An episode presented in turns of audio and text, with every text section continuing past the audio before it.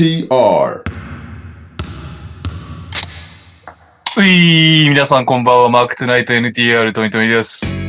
投げさん、おつまみボーイ夫妻が来日中ということで、まあ久々に飲むことができましたが、ずっとね、聞いてくれてる NTR リスナーにしたらかなり懐かしいメンツもたくさん集まってくれて、まあ投げ夫妻レオと俺のほか、マササさん、ハルヒさん、ケリー、KM、七重さんが来て一緒に飲むというね。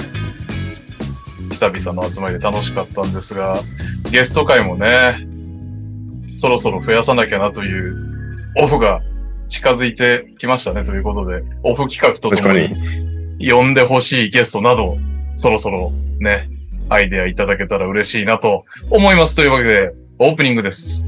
えー、キャバクラでの下ネタ親父とかけまして、ジャモラントと解きます。あその心は えーマグナムを自慢しがち。どうも、パックンチョです。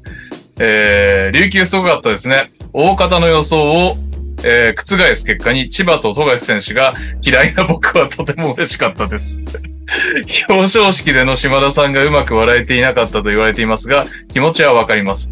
そこで、本日のお題は、うまく笑えなかったことでお願いします。ちなみに僕は、会社のおつぼね様に、飲みの席で、私 F カップなの？って言われた時にうまく笑えませんでした。なるほどね。困らせに来てるんですかね、おつぼね様の方も。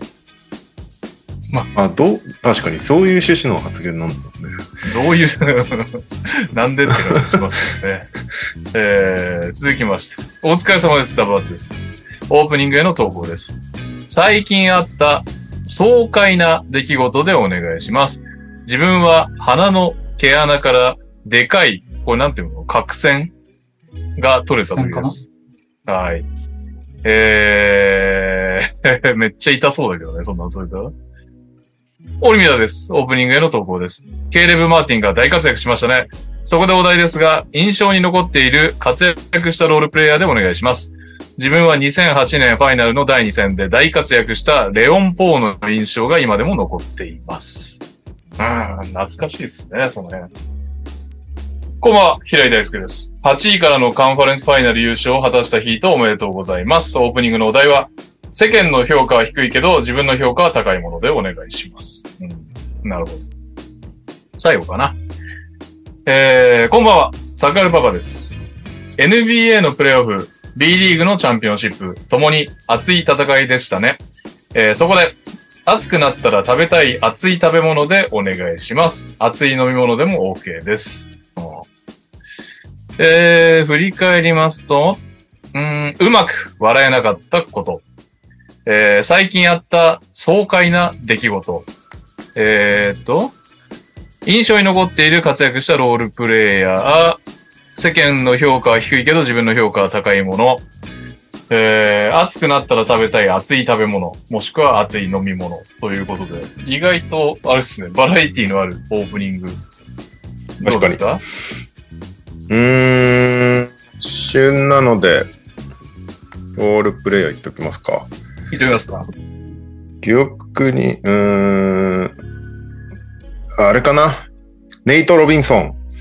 おー。あの、ブルズがなんかもう怪我人だらけで誰もおらんみたいな時に、はいはいはいはいはい。それこそ KG とかポール・ピアスがいたネッツ相手に勝つみたいなのをプレイオフで、ほぼなんかネイトのおかげみたいな感じだった記憶してるけど、まじあの2年ぐらいしかすごくなかった気がするけど、すごかった、すごかった時期あったよね。すごかったよね。まあでもなんか、ココーチが引き出せるか引き出せないかだよね、ああいうのって。あで、スポもそうだけど、シボドーも割とそういう、なんか普段そんなにプレイタイム得ない人が活躍させる能力を持ってる気がするんだけど、ーなるほど。その影響だとは思います。あれ、志望動モニシアで。す。えー。仕事時代です。はい、そして今日は最初からいるのがあともう一方だけでございます。ドッジョスミスですね。はは ありましたね、そういえばね。はい。2000何年だろう ?10、14、15とかかな？確か。はい。えー、えークリッパーズ3勝1敗から敗退に追い込むっていう、うん。その立役者でしたね。あの、事実上あれか、ロブシティを壊滅させたのか、あれで。ロブシティね。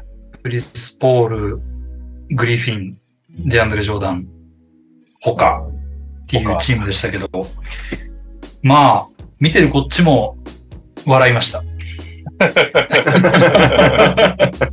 それは予想してなかったっていう、あ打つスリー全部入るみたいな感じの、あの、試合でしたけど。まあ、ヒューストンに合ってたっちゃ合ってたよね。そうね。なんか昔はなんかショットセレクションも悪いし、なんなのこいつみたいな扱いだったけど、ああ、打ってください、打ってください、みたいなうん。感じだったもんね。スリーならいいですよ、みたいな。あ、ミドルダメっていうね。いやいや、まあ、あれかなまあ、あれがもうだって10年ぐらい前になるのか。そうすると早いっすね。やばいね。うん。そっか。いやいやいや。恐ろしいわ。はい、ミーキです。よろしくお願いします。えー、えー、というわけで、カズマは、はい。なんか、解説中さ、うん。この、ロールプレイヤーってどうしても使えるから使っちゃうんだけど、言葉として。うん。こうなんかもうヒートの選手、ロールプレイヤーって呼ぶのが失礼な気がしちゃって途中から。なんて呼べばいいかわかんねえこいつらっていう気持ちで、なるべく避けようとしつつやっぱ使っちゃうんだけど、試合後に、あの、ジミー、ジミーが会見でロールプレイヤーたちについてっていうの質問を受けて、これはロールプレイヤーじゃなくてチームメイトってあいつらのことを呼んでるんだって言ってて、あ、それだと思って。でも、でも解説中にチームメイトもおかしいよね。そうなんだよね。まあ、ジミーのチームメイトがっていうのも変な話だから。余計脇役感出ちゃう。ジミーとそわのチームメイトたち。感じなんで、うんなん、なんかね、いい、いい言葉を募集中です。ファイナルでも言うことになりそうだから。いいっすね。投稿があって採用されたら素敵じゃないですか。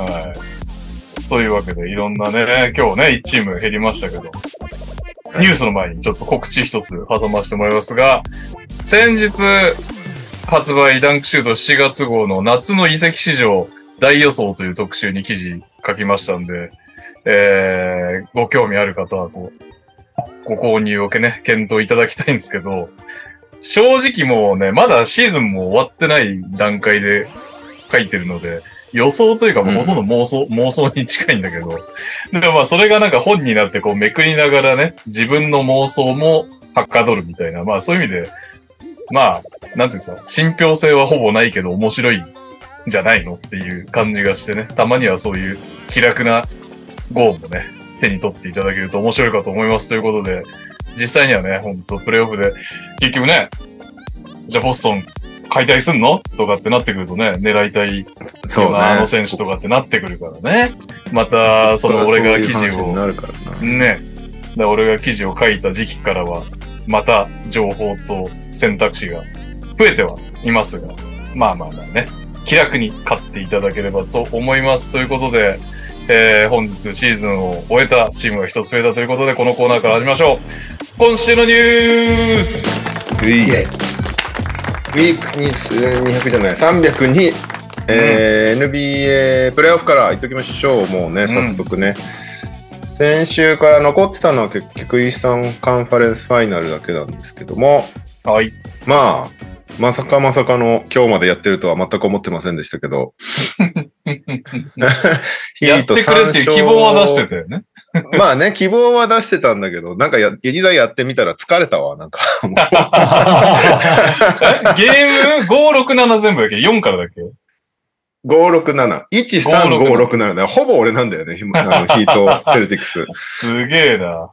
もう、大体頭入ってんじゃん、流れも。俺らが何言わないと。そうね。まあ、えーっと、ヒート3勝0敗で、最初。うんもうこれ、下手したらスイープすんじゃねえか、8シードっていう話がなってた中からのセルティックス3連勝で、ねうんゲーム7まで行きましての、今日、ヒートが、ボストンのホームで圧勝っていうね、うんまさかの展開でしたけど、まさかの展開がなんか重なりすぎて、もう何がまさかなんだかよくわかんなくなってたよね、最後の。確かに。ということで。まあワンポゼッション目で捻挫ってギャグかって感じだったけど。いやー、嘘でしょねうえーってなったよね。なっちゃうよね。いや、俺らなんかまだ気楽なもんだけど、解説実況やめてくれって感じだよ。そう、ねここで終わらせないでくれ。まあ一応そっからね、こうちゃんと流れはあったからいいんだけど、うんまあまあ第でもちょっと3ぐらいまでは見てられた。まあ、第3も最後話されたからな。せっかく詰めたのに。やっぱびっくりはしちゃうよね。その前の試合が前の試合だっただけに、なんか、うん。まあ、ど、どっから、どっから喋りますかね、このシリーズ。あれ？だゲーム4までは先週の時点で語ってんだよね、確か。5、6なんだよね、4それこそ。あなたの、あなたの3連発ですよ。そっかそっか、そういうことなのか。うん。ってことですよね。まあ、5、5も結局2桁差でヒートは負けてて、うん。結構、セルそうか、ティックス4号は立て直し結構足をしたんだ。そうそう、セルティックス立て直したね、みたいな感じになってたんだよね。だからそこがまず大したもんだなって話だけどね。その確か3の負け方がひどかったじゃん。もう、諦め、あ、もう。もう、シリーズ投げたみたいな感じだったじゃん、雰囲気が。こいつら、カンクン行きのチケットを買ってるぞ、みたいなネタされてたもん。そこからね、よく立て直したなって感じです。なんか3、第3戦負けた後に、ボストンレッドソックスのドキュメンタリーをみんなで見たらしい。2004年の野球史上初、あの、03から勝ち上がったボストンレッドソックスが2004年ヤンキーズ相手にやってるんだけど、そのドキュメンタリーをみんなで見たらしくて。で、あと、アル・ホーフォードの提案で、次の日のフィルムセッションはもうやんなくていいから、みんなでトップゴルフ行こうぜっつって、トップゴルフっていうなんかゴルフ施設があるのね、アメリカに。ななん、か飲み、飲み食いしながらできる打ちっぱなしみたいなのがあるの。はいはいはい。うん酒とかも、酒とか食べ物とかもやってるところに持ってきてくれるし、なんかレストランに打ちっぱなしついたみたいな。はいはいはい。で、あの、たまにマイクロチップとかも入ってるから、その打球とかも全部分析したのがモニターに出たりとか、なんかまあいろいろワイワイガヤガヤできる楽しい施設らしいんですけど、そこにチームメイト、チームみんなで行って盛り上がったそうで、ただ提案者のアルホーポーは全くまっすぐ飛ばないらしくて結構バカにされてたらしいんだけど、まあまあ、でもそれで結束力がきっと生まれて、うん4勝って、で5も割としっかり勝って、うんで6がね、なかなかいろいろあった試合だったんだけど、確かに6がね、これが本当は来であれば天気になるというか、漫画で言ったらね、もうね、って感じだったけどね。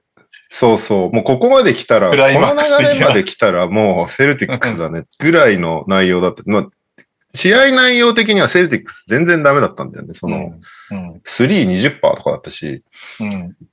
で、このシリーズずっと3ポイント入ってる方が勝ってたんだけど、5まで。はいはいはい。はい。で、6になって、ヒートがめちゃめちゃヒ3決めてたけど、結局競って最後に、あ、違うか、10点差で負けててヒートが。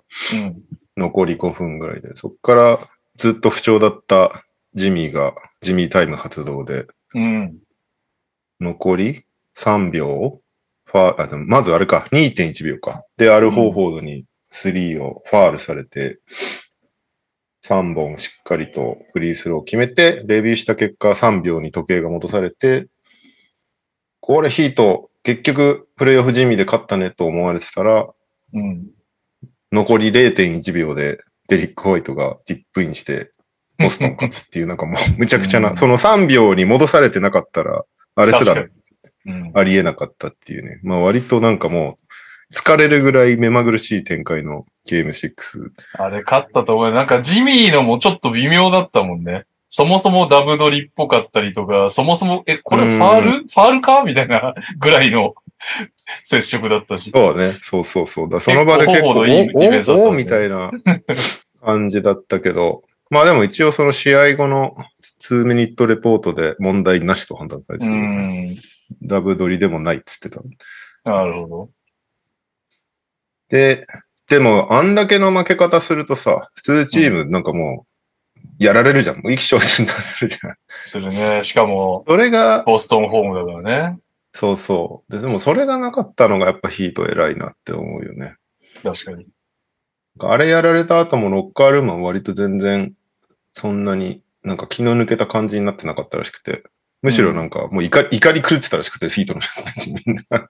も次、次やったるぞみたいな感じになってて。さすが。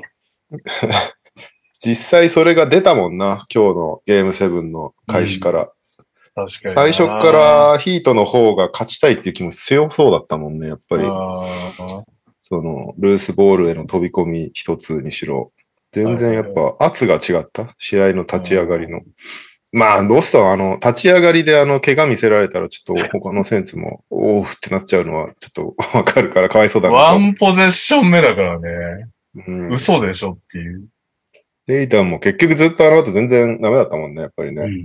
ダメだったね。まあ気持ちもあれだったんだろうけど。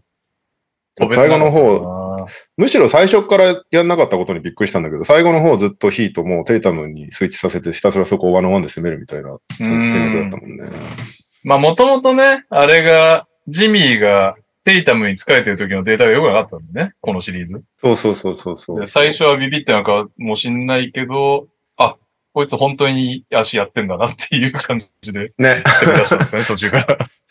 だって最初はテータムに疲れてて、テータム明らかに動き悪いのにわざわざスイッチさせてデリック・ホワイト相手に攻めたりしてたもんね。まあお得意様ですね、デリックホワイトも。そうそう。でも今シこのシリーズはなんか割とデリック・ホワイト、ジミー止めたりするシーンも増えてたから、うんホワイトもね、こう、オールディフェンシブプレイヤーの意地をちょっと見せてる感じが出始めてる中で途中で、あ、やっぱテータムにしようかっていうことになるっていうね。第3クむしろでもなんか、あれだよね、オフェンスの方がハイライト回ってきた。ホワイトは。ホワイトすごかったよ。ディフェンシブプレイヤーだのはずなんだけど。途中エースだったもん。なんか、ね、第3クォーター、6、7センターぐらいまで詰めるんだよね。ホワイトを軸にオフェンス作ってたからね、実質。なんかもう。もう全ポゼッションホワイト経由みたいな感じだったそうそうそうそうそう。結局それが一番点取れるっていう形になったからね。うんそこでね、ブラウンが出てこれなかったのがやっぱ敗因の一つだよな。あーしかし結局ブラウン何だったの？どっか痛めてるの？なんか、特にそういう。全くダメだったね、ブラウン結局。ね。まあ、特にそういう言い訳会見とかもしてないからよくわかんないけど。ど。でもひどかったもんね。でもターンオーバー8とかでしょ、今日。8。惜しくも届かなかったらしいですよ。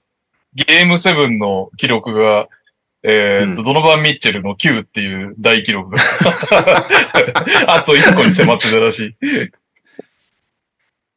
いやー、でもなんかちょっと見てられなかったもん、ブラウン。ずっと持つとターンオーバーみたいな感じになってたから。まあその、ジミーのディフェンスも良かったっていうのはあると思うけど。うーん。まあ、ブラウンにステップアップしてほしかったよね、あそこはね。まあそうね。そこ、それが見たかったよね、本当ならば。ダメだったね。あ、レモンヘッドさん。ホワイトとケイレブの時間帯がありましたねって。そうそうあの、NBA イースタンカンファレンスファイナル第7戦で、うんあの、ケイレブとデリック・ホワイトが一騎打ちしてるみたいな時間帯、なんだこれってちょっと思った。だってカンファレンス、なんて、正式名称忘れちゃったけど、なんかそのカンファレンスファイナル MVP みたいなのがあるじゃん。うんうんうん。何？あれ、K レブに入れた記者いるって。いやいや、5対4でジミーだから、4あ、人は5対4なんだ。めっちあ、4人 K レブなんだ。あ、そうなんだ。そうそうそう。なんて、ずっと良かったからね、ケイレブ。ジミーはね2、3試合やっぱ全く良くない試合っていうのはあったから、その中で、まあ、通して活躍したのはやっぱケイレブっていうのがあるけど、まあ多分総合して、でも結局のところジミーがいるから成り立ってるシステムだよね、みたいな話を評価されたまあ、それは間違いないね。まあだからあれジミーがい、なかったら収縮しないわけだよ。そう。だから今となってみるとさ、イグダラファイナル MVP 別に狩りでよかったよみたいな話になったりするじゃん。いや、なるね。なんかまあだからそれと、それと同じだよね、多分ね。確かにね。うん。でも、K レブにしても、ヴィンセントにしても、タフ3が入るんだよな。いやー、すごかったよ、あの人たちは。ダンスニードリーさん、初めてのチャットありがとうございます。K レブめちゃくちゃ安定してましたね。そうなんですよね。なんか、全然外してる印象ないもんね。今日の試合なんか特に。うん。タフなスリーも決めまくってたし。まあ、一個ね、ダブドリみたいなのあったけど、第3クォーター終わりに。うん。まあでもあれもね、もうだいぶ点差ついてたからね。あれが脳幹だったところでみたいなとこもあるけど。いやー、すごいよね。去年はだって、ケイレブのとこ開けられてたんだから、このマッチアップ。あーヒート対セルティックスって。すげえよな。大成長だよね。かっこいいわ。なんかめ、なんか確かになんか、バトラーとケーレブ・マーティンの3はそんな雰囲気は入んなそうなんだけどね。そうそうそう。フォームもなんか不思議な感じするじゃん。そうそう。でも入んだよな。なんかあの、さすがにヴィンセント、ストゥルース、ロビンソンとかは、まあ見るからに入りそうな感じがあるけど、うんうんうん。バトラー、マーティンは苦しそうなのに入んだよそうなんだよね。二人ともそのタイプだよね。な。うん。ジミーもなんか全体的にこう、動きが硬く見える選手じゃん。うん、そうね。んすごいなんか、なんだろう、立ち姿もすごい直立して動いてるイメージあるから、うんなんかすごいしなやかな感じに見えないんだけど、うん、確かに。でもやっぱり、一個一個の動作を取るとやっぱり上手いんだなっていうケーレブもね、めちゃめちゃやっぱシュート上手くなってたからな。でもなんかね、2K とかで自分作るときに絶対このフォームにしないなみたいなフォームじゃん。しないね。それがなんかすごいよな。でもむしろもうあれを見ると入るって思うようになっちゃったからな。確かに、ね。逆にねけ。もう、うん。すごいよ、あれは。えーダンスニドリさん、ヒーロー復帰はあるんでしょうか？ヒーローね、ああバスケットボールアクティビティへ復帰みたいなね。マックスシリーズとの初戦で骨折しちゃったヒーロー。もうでも cleared for activity みたいな感じで、一応、報道的には第3戦ぐらい狙ってるみたいな話だったね。ナルまだ来週ぐらいでもヒーロー、ど、どうなんだろうね、ここに戻ってきたら。確かに。どうなるんだろう。こんだけやっぱりね、実戦から離れてて、どこまでできるかっていうのは、難しいところだよね。うん。まあ、たまになんかヒーローのあの、ショットクリエイトが欲しいな、ヒートって思う時間帯とかもあったけど、シリーズ通して。うんでもやっぱそのいなくなってからのディフェンスの穴をない状態でいいラインナップ組めるっていうのが結構強みだった気がするんだよね、ヒートの。そうね。まあ、ヴィンセントとかはね、たまにそうね。狙われたりヴィンセン。ト、でもそれでも1枚じゃん。うん、で確かに。そこにヒーローを入れると2枚になっちゃうと、やっぱ強いチームってもうばガンガンそういうとこ攻めてくそうるから。ね。でね、ナゲッツなんてもう絶対そういうとこついてくるチームだから、そうなるとね栄養が難しくなってきちゃうと厳しいな。ヴィンセント、ロビンソン、うんヒーローを散らさなきゃいけなくなっちゃうところがそうそうそうそう。狙われる。カン・ロビンソンとかね、めっちゃ良かったからな、このシリーズ。給料泥棒って言われてたんですけどね、ついこの間まで。ね。もようやくバブルの頃の姿を取り戻したみたいな感じ。長かったね、3シーズンだって。マジでエージェントがクソいらない情報を流してたもんね。1年前のこの日、この名シューターはなんか何本のスリーを入れたみたいな。あったあった。エージェントの必死の 広報活動とかあったのに。よくここまで復活したよなえー、初チャットです。ダル、なんて読むんだろう。ダル PH4 さん。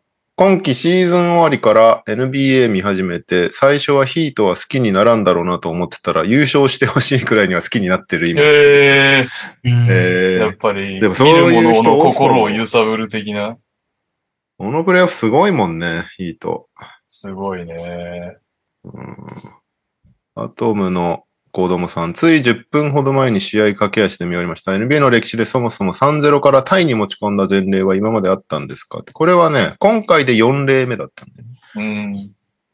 で、えっと、3、ん ?0、03になったケースは152うん。回目、で、まあ全部結局突破できてないんだけど、そこから、えータイまで、第7戦まで行ったのは今年で4回目。ううん。直近がいつだっけな？なんかブレイザーズマブス2003とかなんかそれそれぐらいの、うん結構だいぶ前のやつが直近だった気がするけど。まあそうなんですよね。だからどちらにせよ歴史的な一戦ではあったんだけど。まあセルティックス、一番チャンスあったんだけどね、本当はね。まあね。あの、ホーム、ホームで追ってる側が第7戦できるっていうのは史上初めてだったね。はいはいはいはい。普通追い込まれるの回シートだから。だそうだよね。うんそうそうそう。なんで、一番こう、その歴史をひっくり返すチャンスがあるチームとして紹介はされてたんで、ボストン。うん、全体的にな、なんか、世間の雰囲気としては、これボストンが行く行くみたいなうん感じになってたもんね。いやー、ただやっぱりなんかこう、あのマイアミがね、なんかこう、4連敗する姿もちょっと想像しづらかったよね。そうなんだよね。やっぱ、あのヒートが4連敗はね、なんか想像できないよね、やっぱりね。結で局、きないよね。どっかでやっぱこういう試合も、まあそもそもね、6試合目がほとんど勝ってたからな。いや、そうそうそう、そう。だろ、だ6戦でやっぱりジミーだね、みたいな感じになったもんね。うん。最後、なん、なんとかデリック・ホワイトで生き延びたけど、うん。あ、そうだ。結構長めの投稿もらってんだ。先読んでもよかったかお先読んでおきましょう。はい。えー、3通ぐらい来てるはず。一つ目、これはね、もうね、ピックアップゲーム史上最長かもしれないぐらいの長文なんで、皆さんお茶を用意して、聞いていただきたいと思いますけど。ファミリーの皆さん、こんばんは。ヒートファンのムーです。やりました勝ちましたヒートがイースタンカンファレンス優勝です。ファイナルです。えー、ギリギリの投稿でテンション高くてすいません。今日の今日なのでお許しください。えー、3連勝からまさかの3連敗。ゲーム6であの負け方をして、ゲーム7は敵地ボストン。世間はもう圧倒的セルティックス有利予想で、それを覆しての今日の勝利は最高すぎました。ファンとしては当然ヒートの勝利を信じていましたが、今日つくづく思ったのは、このチームは本当に逆行逆境でこそ燃えるチームなんだということですね。えーセルツ相手に3-0になった時には、正直そのまま一気に決めてくれるんじゃないかと思ったのですが、そんな楽勝ムードはヒートには似合わない。浮き沈みの激しかった今季のシーズンを象徴するように、このチームがそう簡単にファンを安心させてくれるわけなかったんですよね。イリミネーションゲームに追い込まれたことで、ようやくヒートらしいエナジーが戻ってきたように感じました。今日は序盤からディフェンスの集中力が素晴らしかったし、16点差の場面でオールコートプレスを仕掛けたり、試合が決まるまでは絶対に隙を見せないというチームの意志の強さが見えました。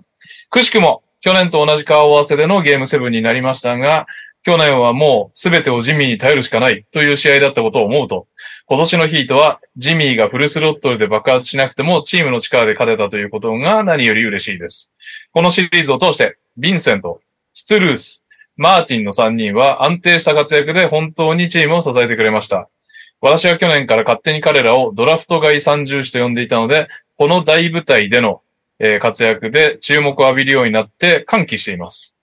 ダンカン・ロビンソンも時にオフェンスを引っ張ってくれますし、えー以前にお勧めしたハイスミスはシーズン中あまり出番がありませんでしたが、今日も要所でいい仕事をしてくれました。ちなみに、ヴィンセントとストゥルースの契約は1.8ミリオンのミニマム戦士。えー素晴らしいですね。二人ともオフに FA なので評価が上がりすぎて戦々恐々としていますが。そして、ケイレブ・マーティンは3年20ミリオンの契約1年目です。どこにも渡しませんよ。えー今日のマーティンはチームのオフェンスが苦しい時にタフショットを決める場、スリーを決めまくる場で、もはや大エースでした。もうカンファレンスファイナル MVP はもらっても全然嬉しくなさそうなジミーさんよりマーティンにあげてほしかったです。確かにね。えー去年まで 2way だ、2way 契約だった選手がこの舞台でこの活躍をしていることが信じられませんが、これがまさに発行人がダイナーで紹介してくれたヒートカルチャーの賜物ですね。あ、ダイナーを見てください。ありがとうございます。えー、もうヒートをジミーだけのチームという人はいなくなったと思っていますが、出場した選手が自分のやるべきことをしっかりやるのがヒートのつ一番の強み。えー、スポルストラは自分が指導してきたどのチームよりも勝ちたいという気持ちが強いのが今のチームだと言っていました。ヒートの選手構成は他のチームに比べればタレント力がなく、派手なトレードもありませんでしたが、全員が負けず嫌いでチームの勝利だけを目指して一つになれるということに関してはどこにも負けません。このメンバーを信じそういうチームを作り上げてきた関係者全員をファンとして誇りに思います。ヒートファン以外からは名前も知られていない選手が大事な局面でシュートを決めるのも、自信を持って臆さずプレーしているのも、苦しいシーズンを全員で戦ってきたからこそなので、ヒートの今季のレギュラーシーズンにも何一つ無駄なことはなかったんだと思っています。次はいよいよファイナル。相手のナゲッツは今シーズン西のチームで唯一2敗しているチームで、それどころかここ数年全く勝ててないという相性の悪さ。世間の評価は引き続き圧倒的不利でしょうが、ここまで来たら、もはや低評価は望むところです。ヒートは十分ファイナルを戦えるチームだと思っていますし、スケジュールの厳しさも、このテンションのまま敵地に乗り込めるのは逆にありがたいぐらいの心構えでいます。1回戦でバックスを破った時からヒートのチーム内では、ジョブズ・ノット・ダウンが合言葉、最初から、最初から優勝しか目指していません。あっさり終わるようなことは絶対ないと思っているので、ファンは信じるのみ、熱いファイナルになることを期待しています。超熱入ってますね。さすが。まあ、ヒート今日のヒートファンはね、そうなりますよ、ね。終わってからね、吐き上げたんですね、この熱い、熱いやつを。まあでも、だろうな。あれですよね。なんとなくこう、僕らはヒートファンじゃないけど、まあヒートファンとおそらく結局感想は同じというか、やっぱりまあまああれですね。2A とかのドラフト外の奴らがやべえなっていう。2A じゃないか、ドラフト外とか 2A 上がりとかの奴らがやばいし、戦術もそうだけど、そのなんかメンタル的なところがやばいっていう感想が多いんでしょうね。はい。違いないです。そし、そしてもう二つ、平井大輔です。セルティックス対ヒートのカンファレンスファイナル素晴らしい戦いでしたね。第7戦は大差がついてしまいましたが、第6戦の劇的勝利など見どころいっぱいの記憶に残る対戦だったと思います。ここまで全部ヒートが負ける予想をしてきた自分としても深く記憶に残りそうです。ただ、個人的にはセルティックスが3連敗からの4連勝という歴史的勝利を飾って、それにレオさんがどんなコメントをするのか楽しみにしていたので、少し残念でもありました。ちなみに、前日から練りに練って用意していた渾身のコメントってありましたか ?NBA の歴史に残る瞬間に自分のコメントを刻むべく、とっておき考えてたんでしょ？ゆう、ここで成仏させちゃいなよ。考えるもんなんですか？名台詞的なやつ。全く考えないですね。なんかでも、競馬とか、オリンピックとか、J リーグとか、確かにたまになんか、名台詞、まああれで解説じゃなくて実況だよな。実況の名台詞みたいなのと一緒にね。最近よ、そうそう、よく思ってたけど、ああいうハイライトとかって、実況の言葉と共に覚えてることの方が多いよね。うんなんか解説の人が何言ったとかって別に大してあんまり覚えられ覚えられてない気がする。確かに実況やな。そうだ。うこれは、だって野球、WBC とかだってそうだと思うし、サッカーとかもそうだと思うし、うん基本実況がやっぱりその場の状況を話してるから、それが一番こう名台詞として残るよね。うん、そうね。確かに確かに。うん解説は決め打ちでできないもんね。展開読めないからね。まあ、昔あの、野球で福本豊さんという世界の盗塁王と呼ばれた、めちゃくちゃ盗塁した関西のおじさんがはい。うん。解説者やってた時に、ゼロがずっと並んでて、うん。そのスコアボード見てたこ焼きみたいやねって言ったっていう 名言がありますけど。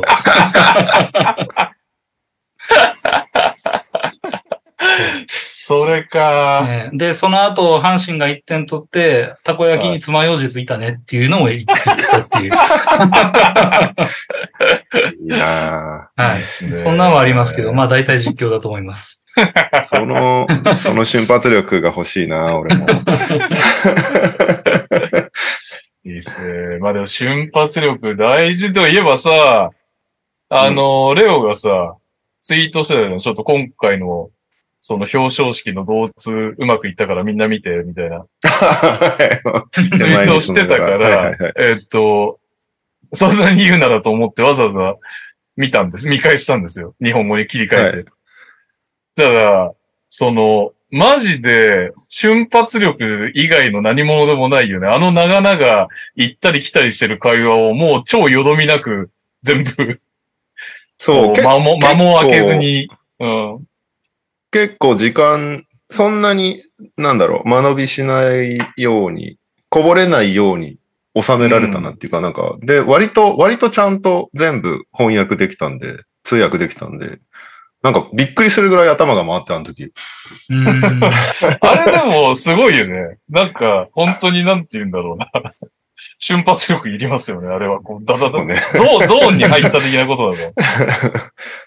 もう、すごい状態になってるけどね、そう頭の中。ヘッドホンしてき基本はさ、自分の言葉とか実況の言葉とか返すようにししながらやるんだけど、はいはいはい。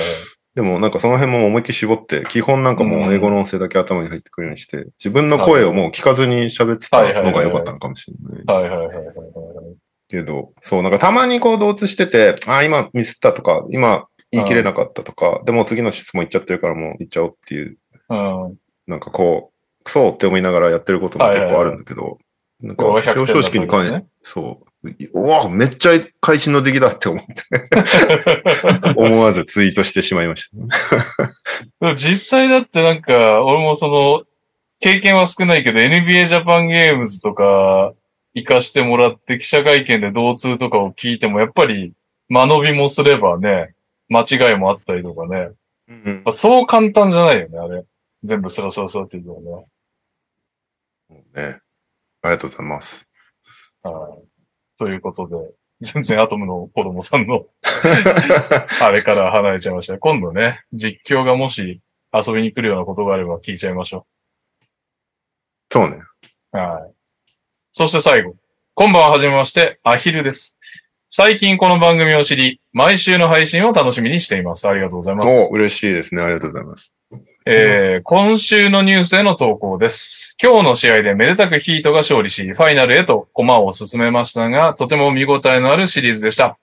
グラント・ウィリアムズとジミーの煽り合い、我らがスパーズさん、かっこ投稿主はスパーズパンダスのデリック・ホワイトの劇的ブザービーター、えーレオさん大絶賛のケイレブ・マーティンの活躍など様々な出来事がありましたが、中でも私はゲーム6でのスポルストラの采配が凄すぎて圧倒されました。おえー気づいている方もいるとは思いますが、ゲーム6では、セルツ優勢の展開にもかかわらず、得意のゾーンを第4クォーター終盤まで封印していました。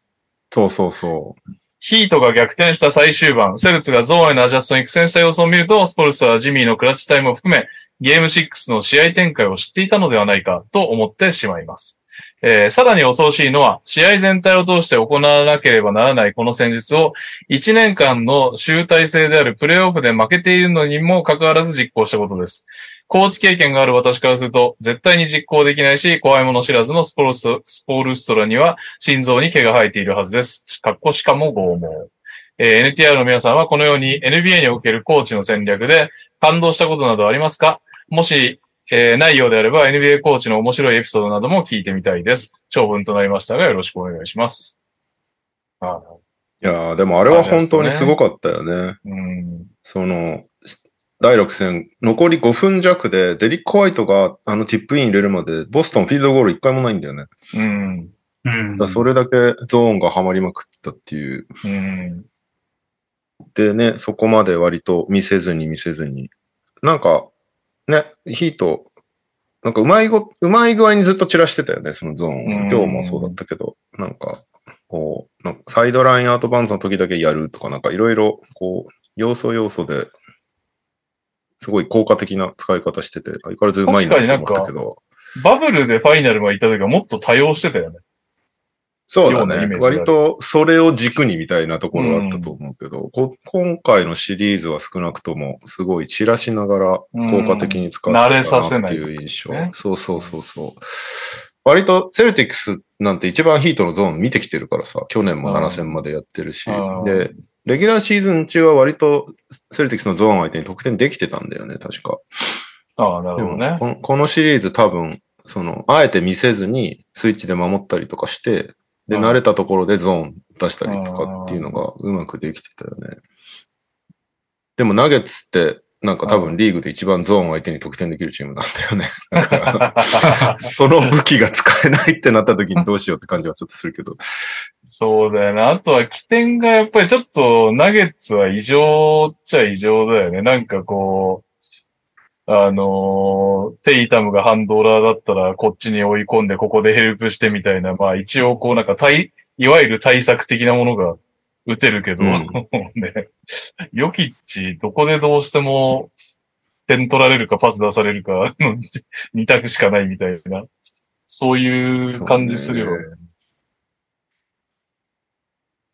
あと対策なんだろうね。あ、対策ね。まあでも今年はやっぱりあれだよね。インサイドを引っ張り出すがめちゃめちゃ目立つプレイオフだよね、うんなんかね。うんまあ AD が、AD もそうだけど、このシリーズもね、ロバート・ウィリアムズをいかにゴール下にいさせないかうみたいな。ん。ヒートの場合、アデバヨしかいないからアデバヨ引っ張り出そうみたいなのをずっとやってたし、うんこの辺が、なんか今年はそこが本当特徴的だなって感じするな。ですね。まあでも本当いろいろあるし、いろいろあるっつったらあれが抜けてたね。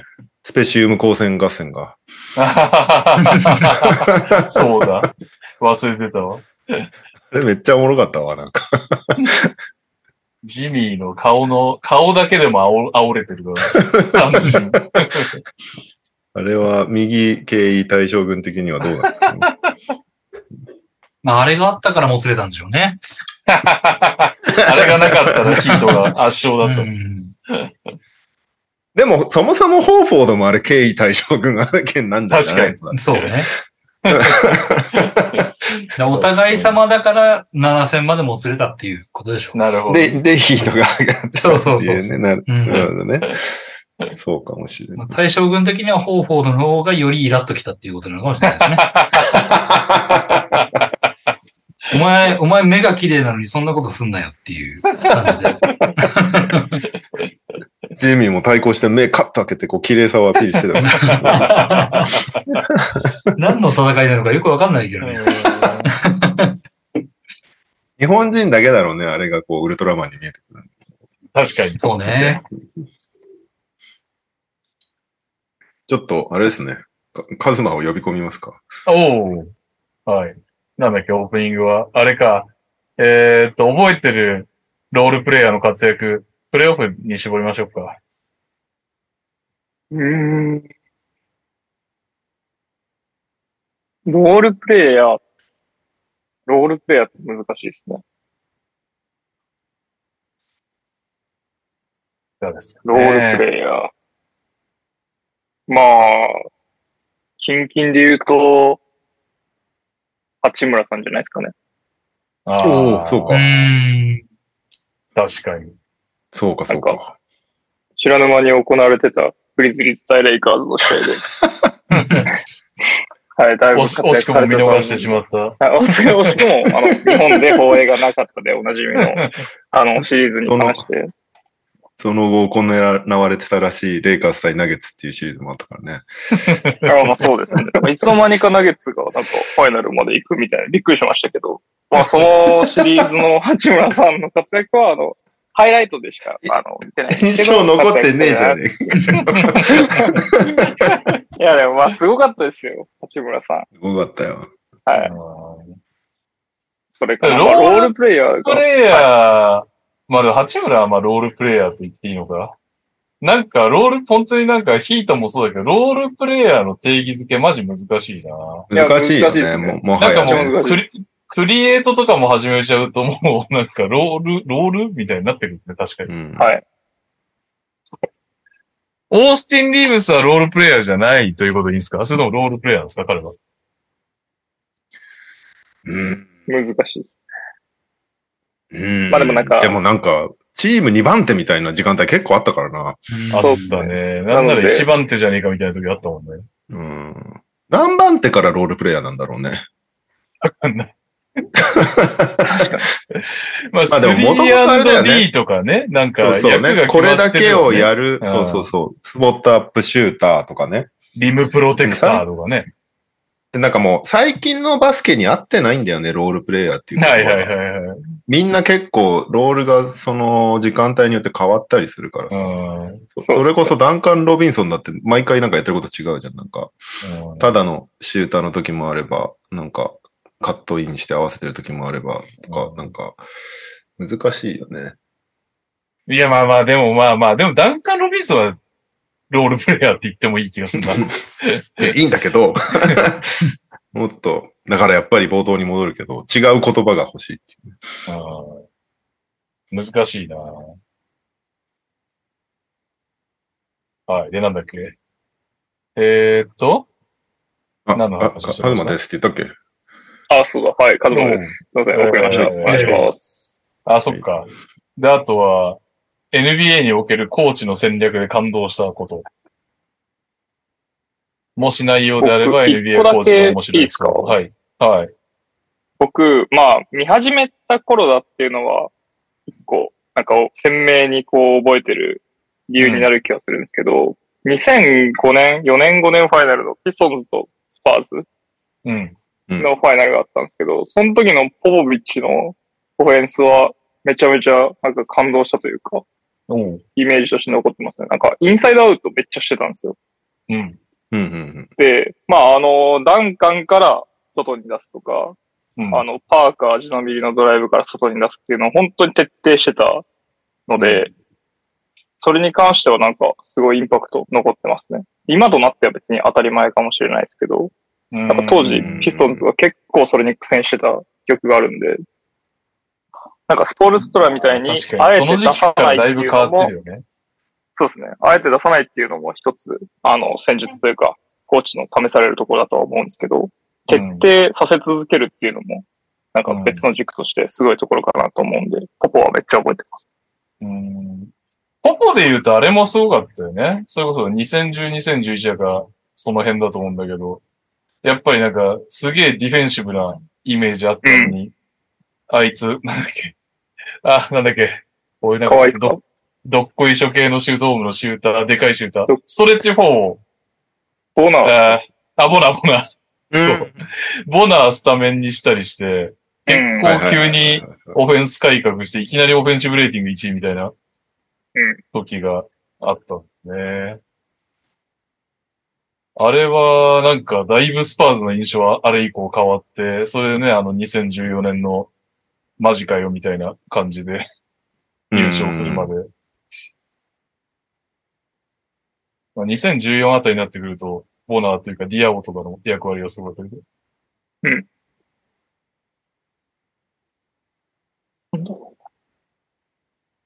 確かね。まあでもさ、感動したかっていうと、あれだけど、あれもすごかったよね。右さんが、ね、一番熱狂していたであろう、あの、ハーデン時代のロケッツ対、うん。あの、ウォリアーズって対照的すぎて面白かったよね。うん。はいはいはいはいはい。のトップのハーデンから一切動きませんみたいな。ロケッツ、バーサス、それでわバンバン渡り合ってたからスね、それでね。なんなら勝ちかけたからね。うん。まあ、あれで勝ててたらちょっといろいろ変わったなっていうのはあるけどね。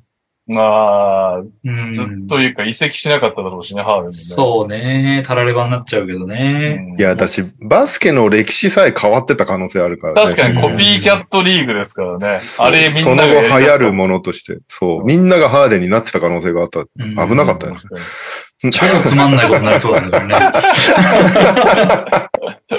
あれはなんか、ああいうハーデンがちょっと特殊だからいいんであって。みんながみんなそれやり始めやり始めると違う気がするっていう。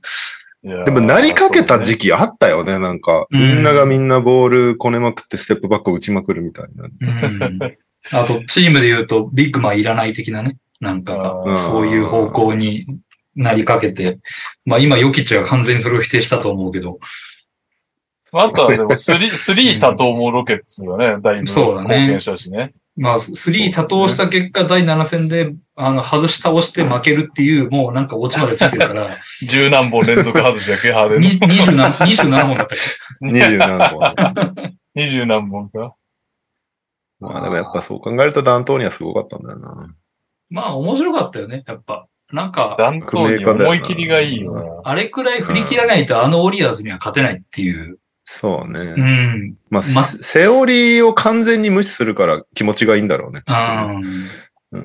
しかも、ナッシュ時代に全然ね、セセブンセカンズ・オアレスとか言って、言ってたおじさんが、ね全く違う戦術でまた、ね、カンファレンスファイナルまで行ったから。確かに。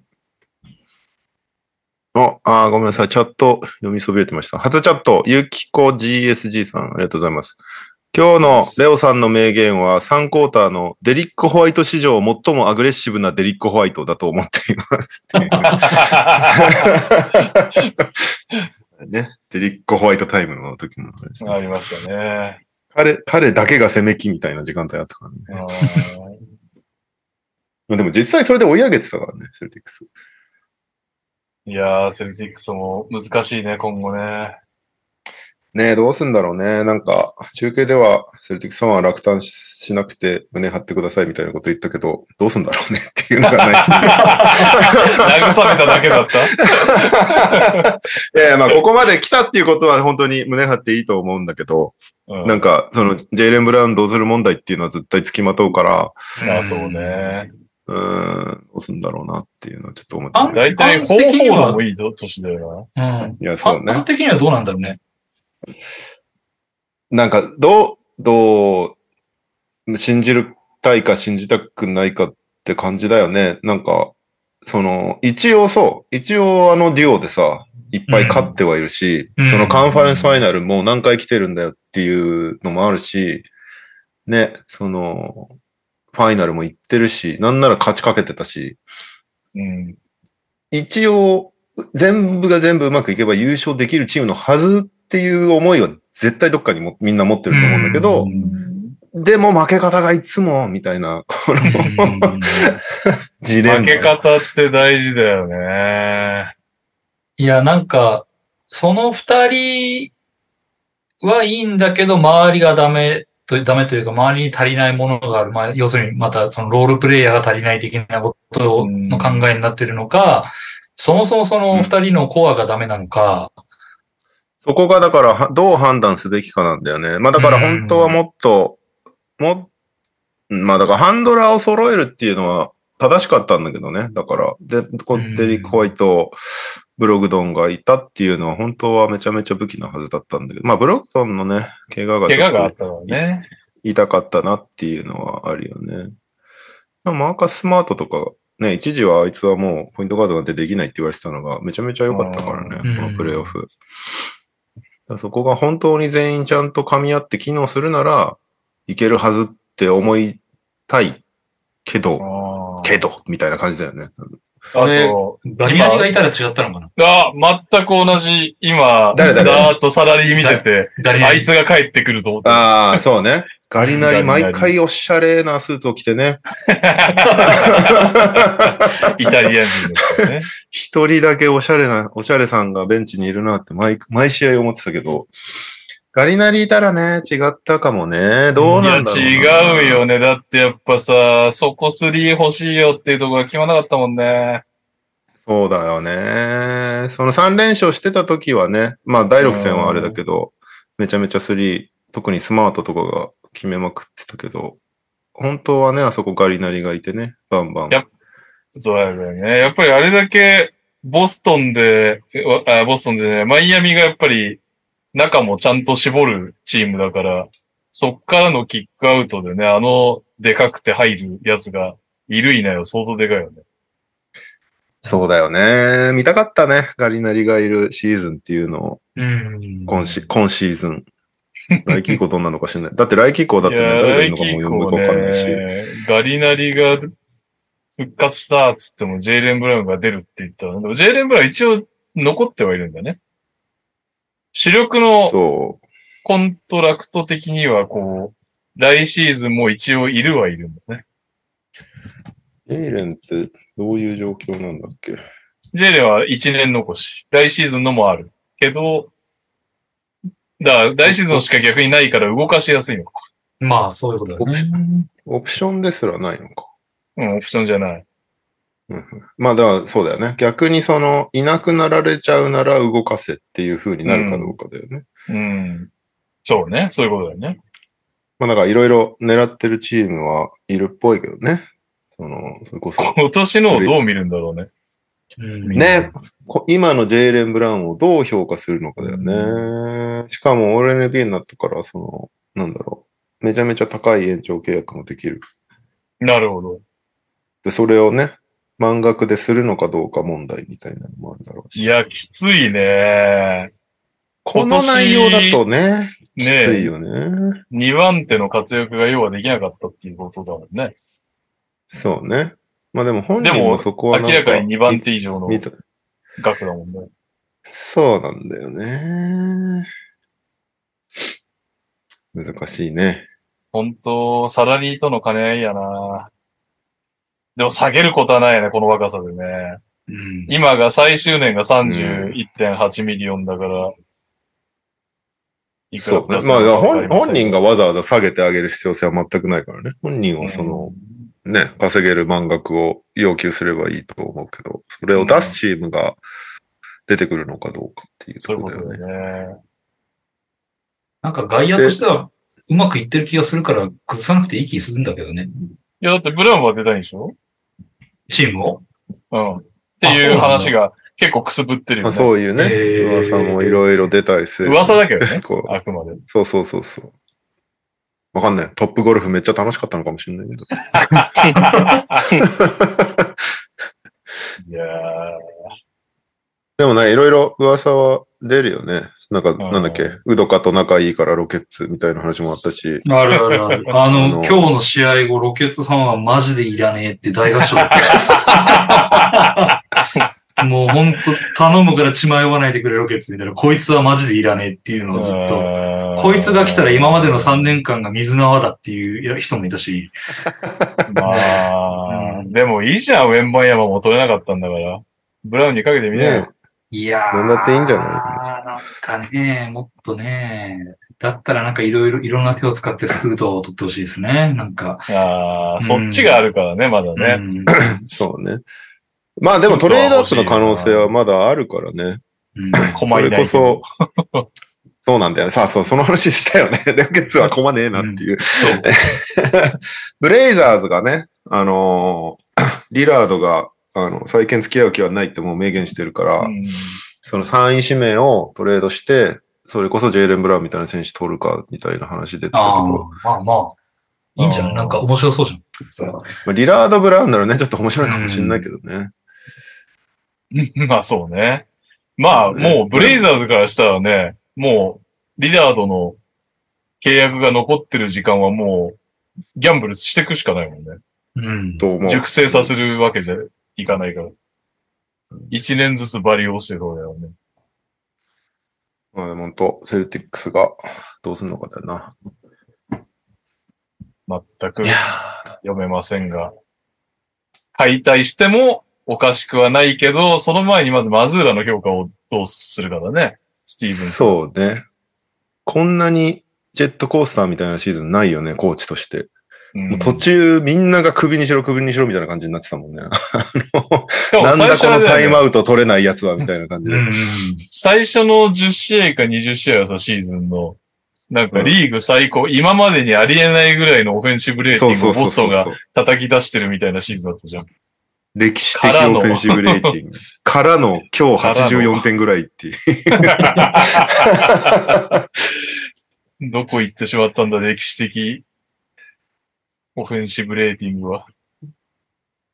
まあ結局、中継でも言ったけど、最後の最後まで3が入らないと負けるっていうのを続けてきたシーズンで、それの代案がないっていうのが、最後まで出た。42分の9はギャグやないや、すごいロケッツ感あるなな確かに、ロケッツが負けいや、るときそうだよね。42負け方分の9としてはそうだよね。そう、3が入れば勝ちます。ね入らないと負けますっていう。もうそれだけ。そう。うん。それでよくここまで来たなっていうのもあるよね。うんこの間の第6戦ももう全然入んなかったけど奇跡的にデリコイトで勝ったけどさ。うん。で、それを受けて、さすがにね、収束して3入るだろうと思ったら、第1クォーター11分の0だったからね、3。セルティクス多いっていう。しかも、第一クォーター結構コーナーオープンで打ってたんだよな。あそこら辺が何本が決まるだけでも全然試合の流れ違っただろうね。そう打ててたんだよね、割と。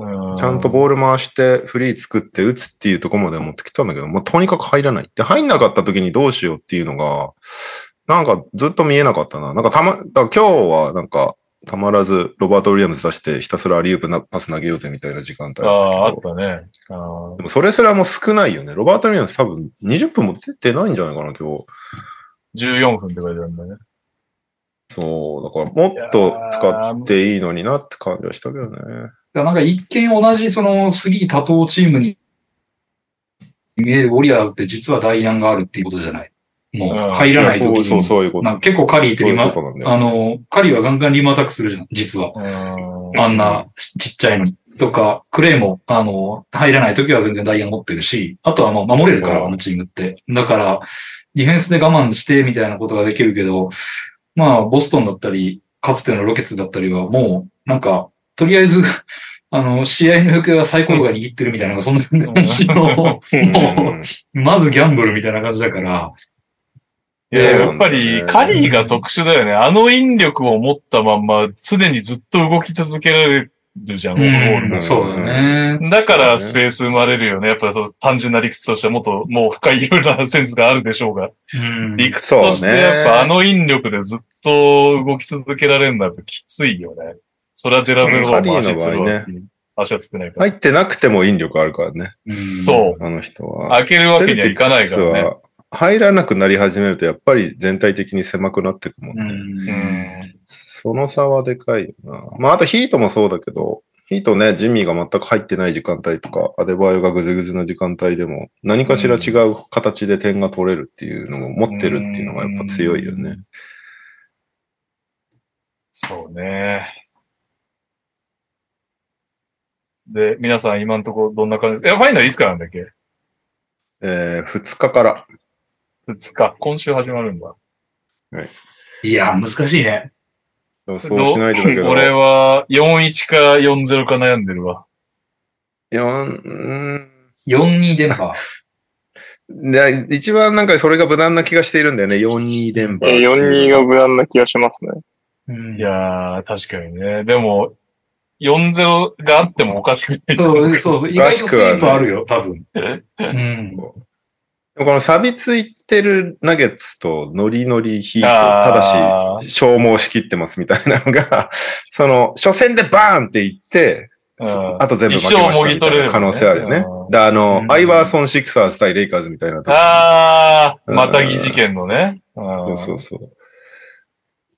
どうだろいやー、そうあね。第7戦とかまで言ったら、ヒート、誰か死人が出るんじゃないの？本当 なんかもう、なんかもう無理ですみたいな感じで。そう、歴史的な一戦になりそう。最後倒れました、選手そうみたいそうな。そうそうそう。あの、バブルの時だけジミーがゴールの向こうでなんかもうヘロヘロになってた時あったじゃん。なんか、あれ以上みたいな。いや、ヒートはよくわからんね、本当に。すごいね。もう。いや、でもなんかここまで来たらヒート予想したい気持ちもあるんだよな。ねだってジミーを信じた結果ね、今回。確かに勝ったんだもんね。確かに。俺4-3当てたのすごくない？なんか10すごいポイントぐらいもらえない？これ。褒める。褒めます。ポイントはあげません。4-3、4-3ヒートなんて誰も予想してないでしょ。だって97対3だったもんね。ねえ、ESPN のね。うん俺4-1ボストンって言った気がするな。なんだっけ、4。そうだよね。すごい僕4-2とかなんかそれぐらいな気がします。うんなんかそんなみんな気がするボストンだったんじゃない？いやー、まあ、ボストンだったね。なんか。ボストンでしたね。うんでも長げ、前、なんか、うーん。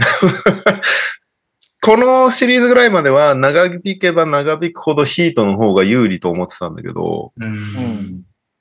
んもうなんかここまで体力使い切ってると長引けば長引くほどやられていきそうなイメージもあるから、あうんんまりこの4-3ヒートとも言えないんだよな、ファイナル。となると、逆に4-1ヒート的な。4-1ヒート。まあでも、レイカーズとのシリーズ見てると相当強いけどね、全部は。そうなんだよ。めちゃ完めちゃ強い全にこれで勝つでしょって長いでも勝ってたからな、全部は。そかつやっぱりサイズが相当違うっしょ。マイアミう。と。そうなのよ。結構さ、なんかもう本当ありえないぐらいの頑張りでヒートの選手たちって、ね、ニックスにリバウンド勝ちしたり、まあボストンにもね、うんあれだったけど、さすがにきつそうだけどね、メンバー相手。だって結構ロバート・ウィリアムスもやられてたもんね、やっぱ。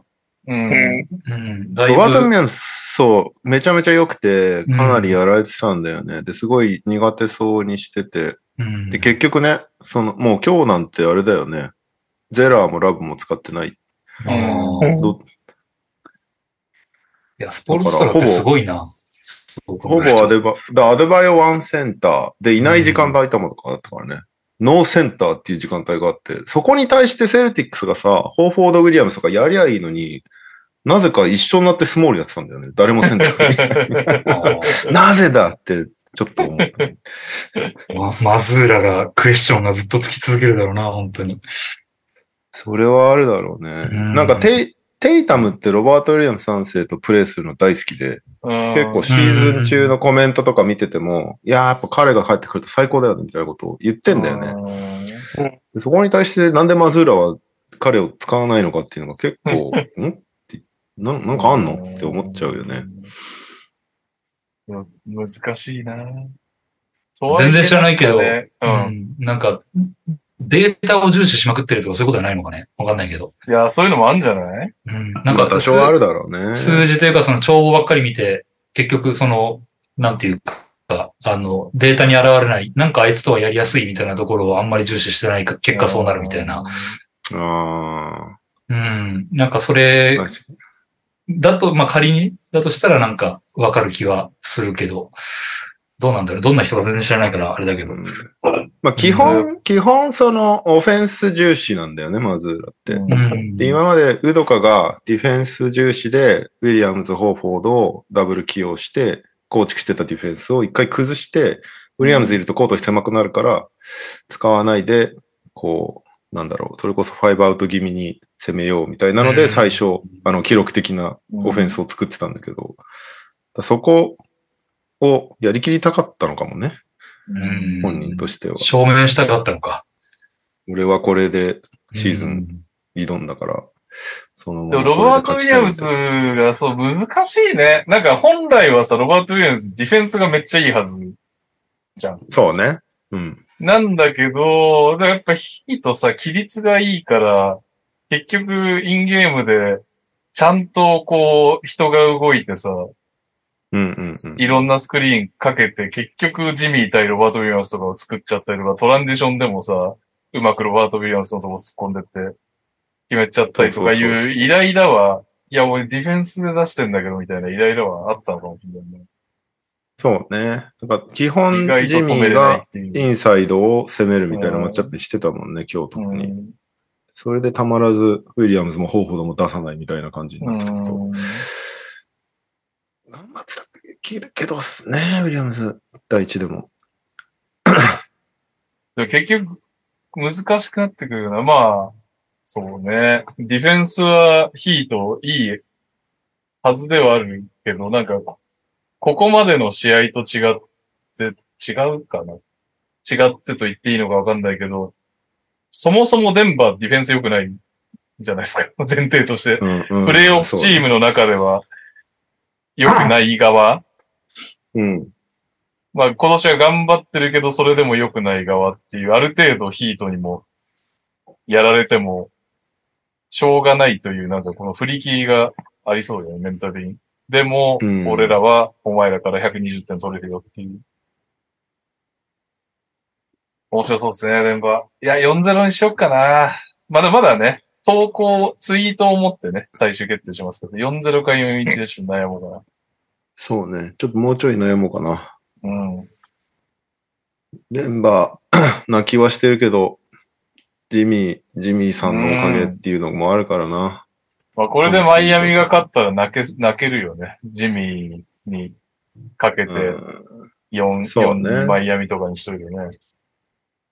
まあなんか、あのーダイナーの方でも言ったけど、どっちが勝ってもジミーかヨキッチが優勝するっていうのはなんか嬉しいなっていうのがあうんればね。。確かに。どちらかが報われるっていうのは嬉しいですね。そしてね、みんなが待ち望んだニコラ・ヨキッチ対ニコラ・ヨビッチが見れるかもしれない。いやいや出てないよ、ほとんど。真の、どどっちが真真のね？ニコラそう、どっちがニコラヨ真のニコラ、ニコラ・ヨッチなのかを決めることができる。理科機関。勝った方が解明しさせるっていうことでしょうかね、相手がね。ヨキッチ解明されたらなんかすごいいたたまれないな、なんかいろいろ。来週、来シーズンから、あのヒート勝ったら来シーズンからヨキッチはあの、ジェームズ・ジャクソンとかいう名前になるから、ジェームズ・ジャクソン。いいっすね。そんなとこですかね、はい。プレイオフ。うん。なんかどうあったかな。そんなとこな気もするけど。はい。あ、えーっと、まあちょっとちなんだ投稿来てたな。元木 AK 中野のおすすめおすすめの蕎麦屋は長岡屋です。遅ればせながら300回おめでとうございます。ありがとうございます。ウィーク40ぐらい、かっこ当時大学4年生から260週毎週聞いていることになります。今後とても、今後もとても楽しみにしております。えーヒートはローテーションの半分が、かっこヴィンセント、ストゥルース、ケイレブ・マーティン、ダンロビがドラフト外で NBA ファイナルまで来ましたが、これまでの歴史でこのようなドラフト外がメインでファイナル来るチームって今まであったのでしょうか？ものすごいですね。あと、レオさんのヒート対セルティックスの第7戦の同日夜がものすごく評判いいのをツイッターで見たので、後で見ますね。見てから投稿せいっていうね。はい。こんなに多いのはなんか見たことないよね、多分ね。ない、ね。7、8人いいんでしょ、だって。7、8人？になるのか？まあ、わかんないけど、ローテーションの半分がっていうことはないよね。そうだよね。ヴィンセント、うんマーティン、ダンロビ、ハイスミス、ハーズレンもそうだもんね。うん。ストゥルースもそうか？なんかももう何人かいたような気がするけど、ないだろうね。ないだろうね。ないよね。だって、そうだよね。バンブリートがバンブリーとね。うん。す、すごいね、みたいに言われてたぐらいだもんねうん。最近だと。そうね。あれだって、一人だもんね。一人だね。ないね。めちゃくちゃですよ。うんいいと何がすごいって、今年のドラフト18位なんだよね。全体。うんファイナル、ファイナル行った上で全体18位で指名できるってどういうことだよって感じだよね。確かに。一番効率いいやん。まあ、そんだけタレントはその辺に転がってるってことだよな。それを拾ってこれるかどうかってことだから。まあでもよく言うもんね。みんななんかほんとちょっとしたことだってね。その NBA に残れる残れないって。そうだよね。ホーネッツファンはどんな気持ちでケイレブ・マーティンを見てたんだろうね。うーん。うーん。ウェーブしてるわけだからね。ですね。逃して見てないんじゃないですか？あ、見てない。俺らのあ見てないあ、はい見てない。なるほど、ね。あり得るうん見ないようにしてる。もう今ドラフトの話題がね。みたいな話だよね。はい。はい。ということで、はい来週以降は、まあ、ピックアップシリーズもクソもないんだけど、まあ、NBA ファイナルを中心うにん。送っていきます。はーい。はーい。はいえー、あとは、ロッキーニュースとしては、コーチ周りいろいろ動きがありましたということで、まず、フロント情報だと、ウィザーズがクリッパーズにいたマイケル・ウィンガーさんを獲得したという、獲得っていうか契約が就任するということ。どうやら、その、もう、なんだろう、プレイオフ出れるか出れないかぐらいをずっと維持するみたいな体制はやめるそうです。やっとかよって感じだけど。うん。なんで、オフシーズン、ウィザーズ、もしかしたらいろいろ動きがあるかもしれません。はそして、コーチ周り、大きいとこ行くと、バックスが、エイドリアン、あ、じゃあ、ん？バックスがエイドリアン・グリフィンと合ってるよね。エイドリアン・グリフィン。グリアン・グリフィンは、そもそもどこにいたんだっけ？いろいろ、ずっとこう、名アシスタントコーチとして、そうだね。ラプターズのアシスタントでした、直近までは。で、バックスのヘッドコーチ就任が決まりそうということで、まだなんか選手のイメージありますけどね。僕は。わかる。わかうんでする。よね。でも、エイドリアン現役最後2008年だからね。もうだいぶ前止。まっておりますね。い。うん。止まりすぎだろ。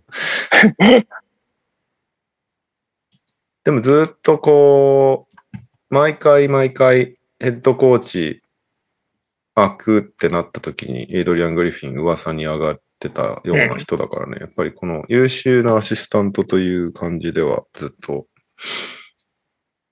ね、名前上がってたの、うん。ようやくヘッドコーチということで、まあめでたいなっていう。うん。ブルズの印象俺結構強いから、グリフィンって。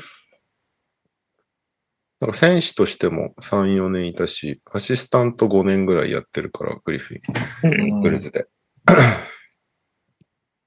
なんか、ヤニスが言ったっぽいね。元選手がいいですって。ああ、そうなんだ。うん。えそーれで、えグリフィンが結構有力になったえ。何？意外とじゃあ、ブーゼンホルサーで優勝したけど、キット時代の方が良かったとか思ってたの？えー今同じこと思いましたし、でも、あれ、キットのことを知らなかったのは、ドンチッチでしたっけ？ヤニスでしたっけ？いや、ヤニスが知らなかった。ヤニス、ヤニス。ああ、グリフィンなんて知るわけない気がするんですけどね。ググってびっくりしたっていうね。うん。まあ、元選手の方がいろいろ話が通じるみたいなとこを感じたのかね。何なんだろうね。うん。うん。何を思っての、その、発言なのか、ちょっとよくわかんないけど、うん感じるとこあったんですかね。お前バスケやってなかったじゃねえか、みたいな気持ちで見てたのかな、ブーデンホルさんのこちょっと気持ちが出ちゃう瞬間があったんだね。文句言いたくなるときが。違うんだよ。だからお前違うんだよ、みたいな。と。はいはいはいはい。いや、そこはそういけないよ、みたいなうん。気持ちがあったのかもしれない。どうなんだろうね。どうなるんだろうな、マックス。うんバックスもね。まあ、グリフィンの手腕がようわからんから、いいコーチだっていうのはわかるんだけど、ヘッドコーチとしてどれぐらいのね、その統率力があるのかっていうのは、見ものですね。サマーリーグのヘッドコーチやってるイメージしかないから、俺。うん。うん確かに。まあ、あとはなんか、新米ヘッドコーチがアシスタント誰引っ張ってこれるのかみたいなのが気になりますね。そうね。アシスタントは結構重要になりそうだね。うん。難しいですね。戦術だけじゃないからね。ね全員選手にしてほしいですけどね。全員元選手で。なるほどね。それもあり、気持ち寄り添い型で。なんか、それこそ、あのーレオと一緒に行った時のメンフィスってアシスタントコーチ陣、やたら NBA 選手いっぱいいたよね。そうだよね。スタックハウスとか、うんポタペンコとか、そうそう。あと、なんだっけレイカーズのビッグバンエクセル。アーバンエクセル。はいそうだそうだそうだ。めっちゃ元選手多かったよね。確かに。何なんだろうね。まだ練習一緒にできるみたいなのはあるかもしれないよね。まだ動ける選手なら。うん。スタックハウスとか結構体切れてる感じあったもんな。コーチになっても。常に切れてる。うん。現役も意外と長かったもんね。なんか、元スターうん。的な扱いの割に。バブルぐらいまでやって長かったですね。元選手コーチって分かれるよね。その体が保ててる人と、ぶぶよぶよになっていく人。エリック・スノーとかもうなんか見る影もないんで。あそうあ、確かに。まあ、どうなるかね。そして、もう一つ大きいのが、シクサーズにニックナース。うん。へまあ、面え。白そうなんじゃないですか？全ね然ディ、フェンスシステム変わりそうだし。それこそ元コーチじゃないけど、ああいつら言うこと聞くんかな ?KD とか、ブッカーとか。シクサーズだよ、シクサーズ。ああ、シクサーズか。あ、違う違う、サンズと噂。ごめんごめん、シクサーズね。うんえ、逆に、なエエンビードエンビードは、エンビード、ハーデン、ハーデンが残るなら、エンビードはずっとニックナースにやられてきた人だからね、なんなら。ああじゃあリスペクトがあるの？あるかもしれない。まあ一応ね、さすがにエンビードレベルになると話通してると思うから、ゴーサイン出た結果なんだと思うけど。まああと、つながりとしては、2011年に、えっと、ニックナースは、リオグランデバレーバイパーズ G リーグ、ロケッツの G リーグチームのコーチとして雇われてるんだけど、その時の GM がもちろんダリル・モーリーああ、そうですね。なんで、ダリルつながりで。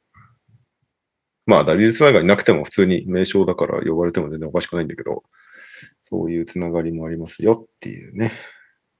まあ、ハーデンが残るか残んないかか。結局そこだよね。うん。ねそうなんだよね。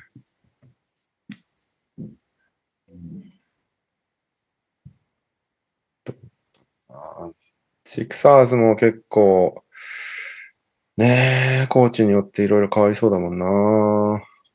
ね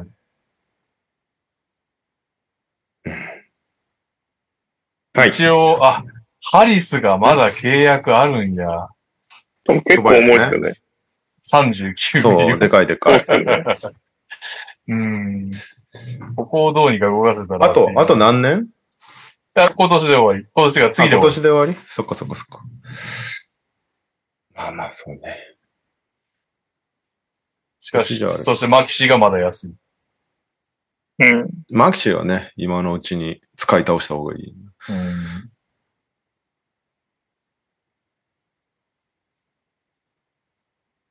えー、はい。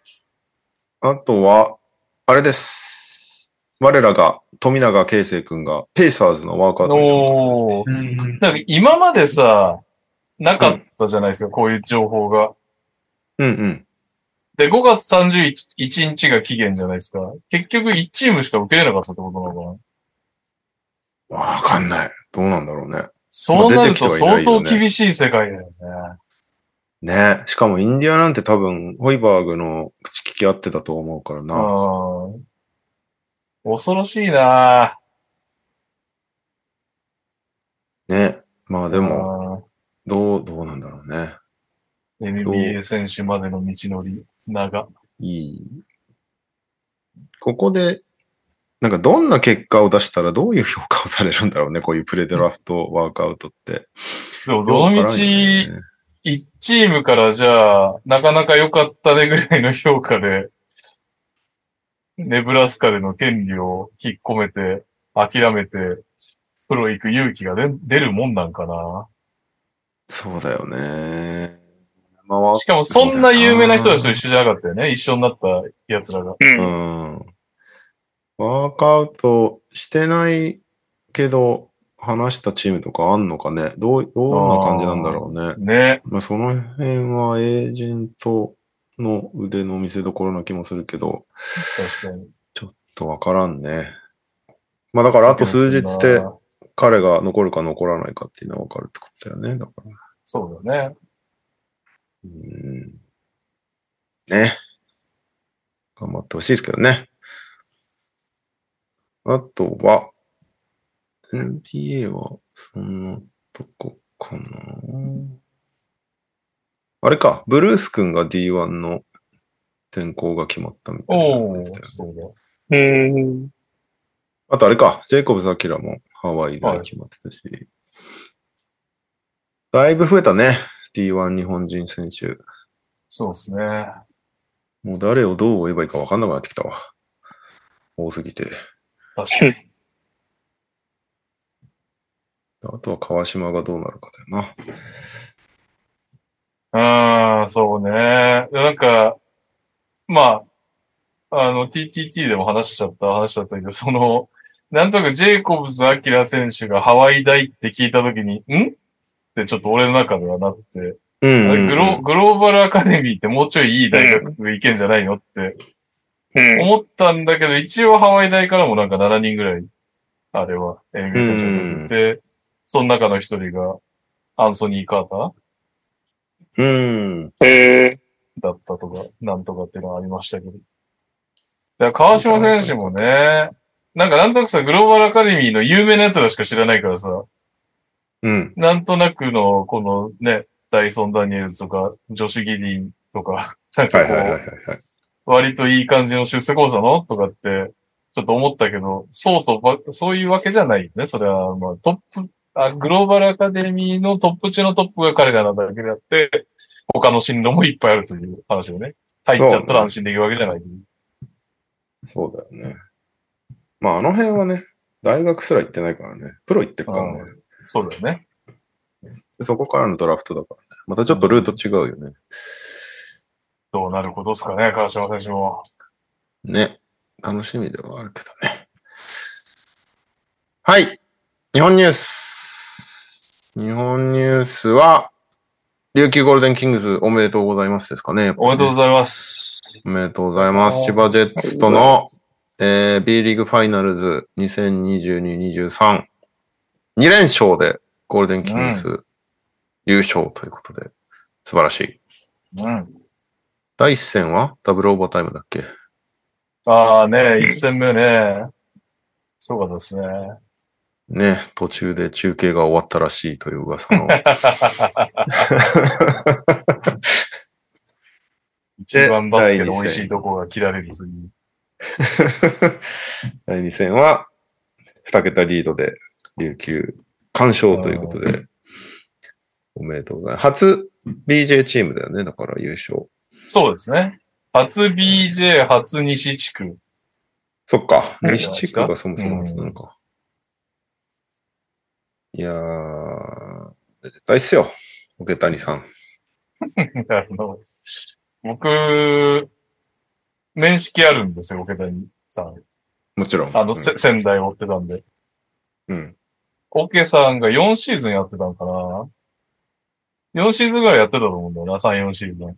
なんで、一応なんかコロナ前とかで、ね、なんかお酒の席とかもちらっと被ったりしたこととかもあったんで、まあ本当だったらおめでとうございますと、大手を振ってというか、堂々と行きたいところなんだけど、僕やっぱり良くないところで、名古屋、勝つ、名古屋、一回戦名古屋勝利を予想して、二回戦こそ琉球勝利予想したものの、またファイナルも千葉勝利を予想して、ね、この二回外しといて、おめでとうおけさんっていけないな、なかなかって。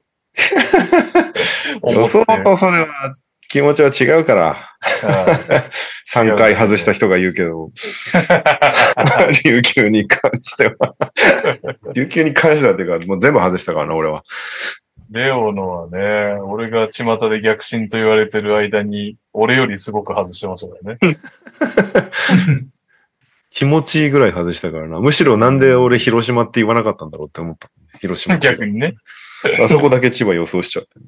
逆に申し訳ない。まあね、すごかったよね、琉球ね。だって千葉、圧倒的有利な感じだったんでしょ？雰囲気としては。結構な、レーティングだけで言うとかなりの差があったけどね。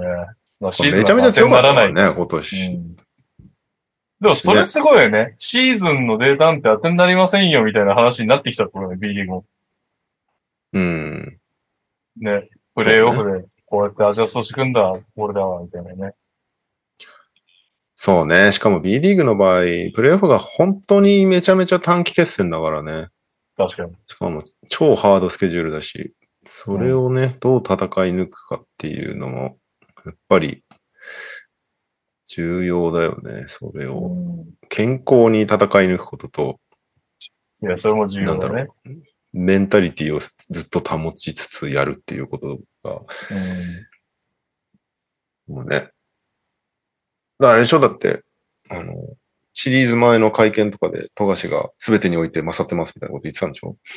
いや、そこまで強かったかもしれないけど、俺がよくその出回ってたのは普通にやれば勝てると思いますっていう発言が飛び回ってね。なんか会見で記者に、あの、うん自分たちが琉球より上回ってるところは何ですかって言って、いや、全てにおいて上回ってますね、みたいな発言をして、で、うん、なんかその後被せるように他の選手も言ってたみたいなことを。なるほど。まあでも僕あれなんか普通にリスペクト込めてるなんか前段があった記憶ありますけど、あそうねだあれがあれが炎上する必要性は全くないなと思ったけど、そうっすよね。まあなんか長いシーズンやってきた自分たちのことを信じてみたなんか話だったと思うんで。うん。自信持ってみたいな感じだったと思あった方が面白いよ。もっとやれって思う。っうん。そうね。いやー、でもね、本当普通にプレイさせなかったということですよね。た。そうね。琉球このが。辺は。いいですね。盛り上がってきましたね、B リーグも。盛り上がってきましたね。えーどうなんですか、仙台は？仙仙台なんか金城さん、金城さんいなくなっちゃったんだけど。きね、あれちょっとなんかあそうなんですか？残念だったんだけど、残アシスタン念トコすぎる。ーチ、いっぱいめちゃくちゃ喋ってくれるで話面白い、おなじみの。そう困ったら金城さんに質問しに行ってるのに。藤田さんが怒って喋ってくれない。そういう時込みで。お、安倍亮取ったんですね。あ、そうそう。あの、島根から安倍亮を取りました。これはどうなんですか？いや、いいでしょう。けど、結局でもやっぱりねシュ、ート上手かったでしょっけ上手くないっすよね、あんまり。うん、シュートは上手いわけではない。あの、3、健康3割、な3割ぐらいだと思ああ、う。だけ健ど、あ田中誠也ぐらいの感じですか？頭はい的なところは評価高かった気がするんだけど、結局さ、その、お今までもやっぱりそれなりにいい選手を去年も取ってるじゃないですか。はいはいはい。その、スターじゃないけど、スターじゃないけど、お良さそうじゃんみたいな、やっぱりね、当たり前ですけど。なんとなく理にかなってるなと思う補強をするわけですよ。各チーム。はい。うん。いざ始まってみないと、特にもう本人が言ってたけど、藤田さん本人が。やっぱりその、完璧主義者的なところがあるから、この、ここまでえっ、と、藤田さん本人が言ってたんですけど、自分はやっぱりその完璧主義者的なところはちょっとそれ直さないといけないと思ってんだけど、やっぱりその、ここまでビシッと、このルールはここまで、ここまで、ここまでってやってるスタンダードに達してないと、特にディフェンスでうん使えないと。いう話をしてて、だから正直、安倍選手はいい選手だと思うけど、わかんないです。藤まあまあ田さんのとこそういうことですよね。習ポンって入って、出れるかどうか全くわかんないです。このディフェンスきつい的ねっつってなる可能性もあるか な。る可能性も全然ある。出てほしいけどうん恐ろしいな、それは。あとは、大きい？遺跡系は何かあったっけな何かあったっけ山崎選手、広島？これはでも先週やったか。確かに。ああ、あと今日の話題だと、あの、田中大輝選手が自由交渉あ、そうね。な。へこれえ。どう？うん一応まだ田中大継続輝級仙台じゃないですか。いやいや 継続交渉中とは書いてあったけど、どうすんだろうね。どっちどっ。ち側の、あれが強いんだろうな。どうなんだでろうな。も、どうなんすかね。確か長崎出身だよね。あ、確かに出る。か？長崎出身。ベルカベルカが、もしくはおっしゃ B1 じゃーっつって金を使う可能性もね、あるっちゃうよね。確かに。もしくは、俺はルカだっつって渋谷？ああ、なるほど。ああ、なるほど、だったら面白いけどね。東東京内移籍、ライバルいや、関係しかもを作ってくれる東海、東海大めっちゃ揃うじゃないですか。ペンドラメもいるし、小島もいるし。はいはいはいそうか。そっかそっかそっか。仲仲良しそうな人たちが揃いますね。なるほどね東。海でね、一個作っちゃうのもありだね。まあ大体、東海だけど、どこも。あ、初チャット、坂丸6さん。田中大輝は去年も契約まで時間がかかりましたっつって。えなるほどね。ダブアツさん、アルバルクが金額渋るわけないので、本人の気持ちの面で移籍したいんでしょうね。だって、どー、うなるなんだろうね。ほどね。あ、ひとしなるさん、水野さんで群馬も？って言ってますね。あー、なるほどね。アルバルクいたからね。ずっとアシスタントやってたからね。で、群馬は水野さんヘッドコーチと契約継続発表してたんで、なるほど。いろいろ。ろ線がありますね。うん。なるほどね。いいですね。ウィナーやる？みんなどうしましょうかね、来年あのコーナー。あ、ちゃ、ちゃちゃちゃ、あの、だ田中大輝行き先ウィナー。ああ。田中大輝行き先ウィナーか。どうなるんだろう。難しいなまあ、難しいね。でも渋谷結構金使ってるよね。いや、そうそうそうそう。そうなヘリー・。マカルが契約延長というか、再契約なのかわかんないですけど、表現が継続うんメカ、マカデルはだってあれだよね。そもそも、そうそうなんか複数年契約だったよね。あそうなんですね。そうそうそうそう。渋谷ちょっと長吉さんが来ましたよすごいっすねああ、そうだそうだそうだ。長吉さん撮ったんだ。タイムラインで未だにジャカルタの件で許せないみたいなツイートが。まだ言われてる。長っもうね、まあ何してもまあそういう人はもう無理なんでしょうね、もうえね。ー、面白い。ね。あとなんだ？渋谷なんかもう一歩ぐらい動きあったよね。渋谷だからルカさんという噂。噂だよね。まだ、あれ？ルカ決定みたいになったんだっけ？あ、でもまだ噂ある。そうだよね。あとだからあの噂が、ホーキンソンっていうホーキンソンか。噂が、ホーキンソンか。あの、アルミホイル君かなんかで。そうだそうだそうだ。いや、ホーキンソン取ったらでかいよね。そうだよね。あれ？渋谷って、キカもアジはもういないんだっけ？渋谷はいないかな？渋谷、とりあえず現状はいないですね。去年いなんたかパッとロスター思い浮かべるとどこに出てこないよね。えしかも。あいやー、渋谷、なんか渋谷むちゃくちゃやってほしいな セガサミパワで。うん。いないね。いなかったけど、井上が意外と使われないっていうね。あれはね。あれね、井上はなんか出しちゃってほしいな。その、ちゃんと使ってくれるところに。ああ、でもだ、大丈夫というか、あの、あれには乗ってね。契約とか自由交渉にはもう乗ったね。野村選手は。あじゃあ、うん。ちょっといいいいとこ行ってほしいな。あとは、アルミホイル君を読むと、うーん、先週か先々週に言ってた群馬が CS 出場チームから代表候補のハンドラー獲得の噂っていうのは補足で今村、これは今村ではなく、コーフリッピンのことですとか言ってますうん波里継続は発表されてたけど、うん。もう一枚ハンドラーを追加したいってことですかね。あ、群馬といえばあれだね。あの、酒井達明くんがああ、そうだ。AC 兼通訳契約満了で、選手復帰を目指して今後頑張ってそうなんで、我々は全力で応援しています。そうですね。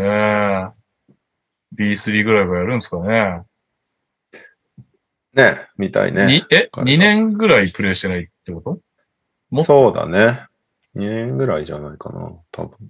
丸2シーズンプラスアルファだよね。多分、最後に切ってるよね。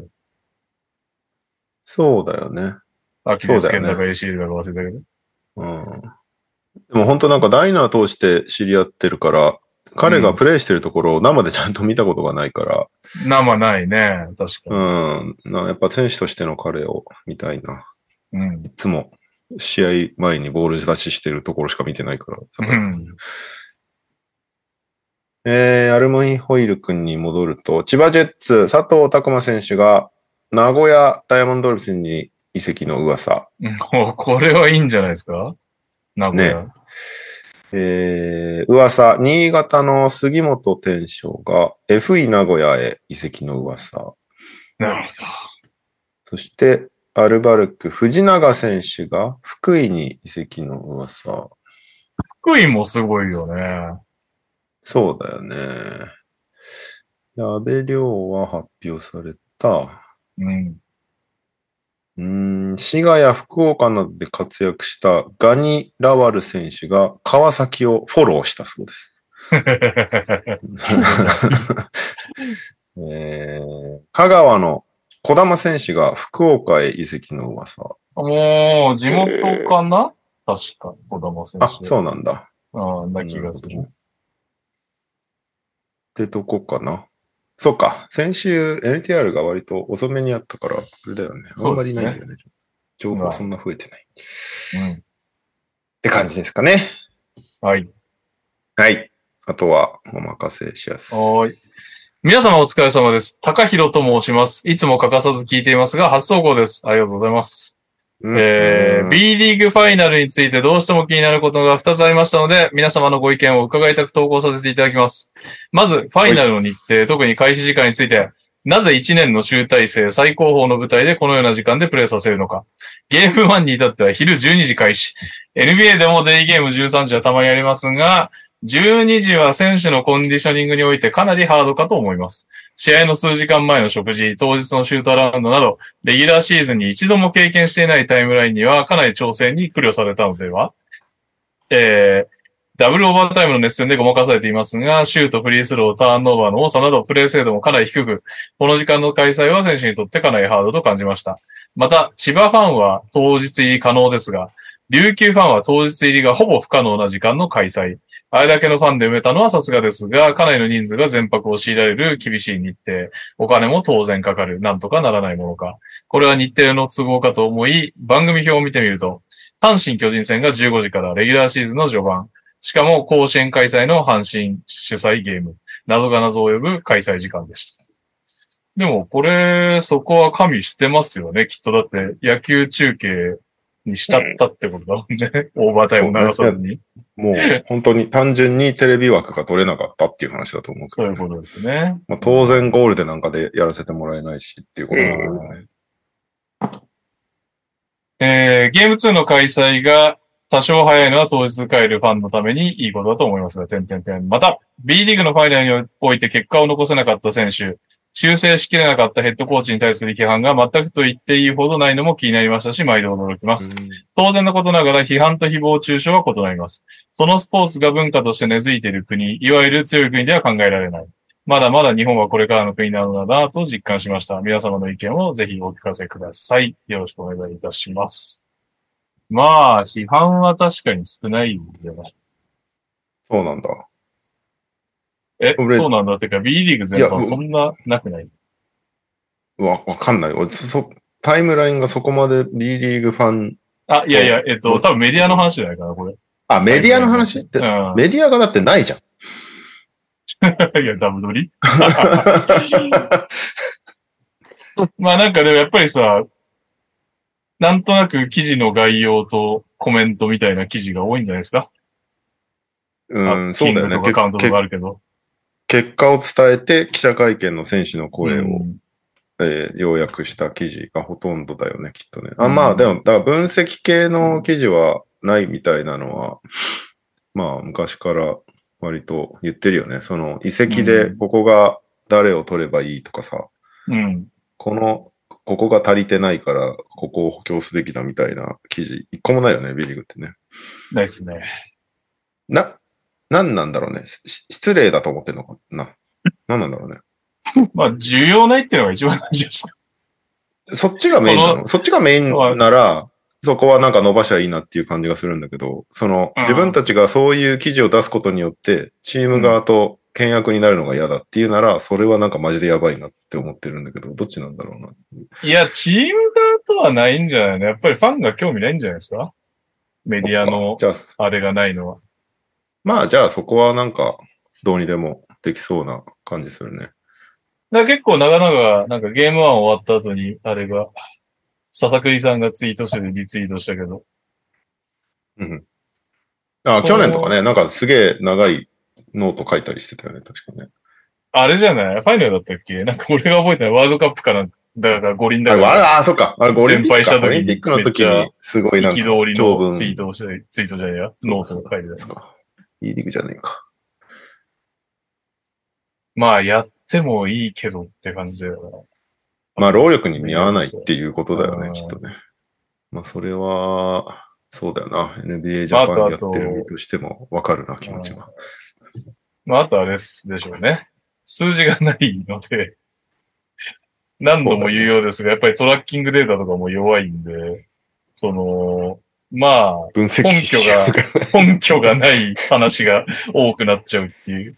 だからそれが多分 NBA と違うのは、あのーシーズン中のトラッキングデータとかがしっかりあれば、えーっと、この事象がたまたまじゃあ原選手がゲーム2-0点だったけど、えーっと、この、ここのエリアのスリーオープンも外してたんでとか、まあわかんないけど、うん。いろいろさ、なんか、その、起き、なんかのゲーム、ゲーム内で起きたことの事象が、たまたまなのか、なんか相手チームのアジャストがあったのかとかって、やっぱ基本データが少ないと、一からじゃあそれをもう一回掘り出してくんのかってなるけどさらに掘り出そうと思ってもバスケットライブって1ヶ月しかアーカイブの残ってないから、まあ、まあ、それは問題だよ厳しいです。ね。かなり厳しい戦いですね。あの、分析記事をちゃんと書くって、その、書けるかもしんないけど、その、インゲームで起こったことに対して、じゃあ2試合のアジャストメントは書けるかもしんないけど、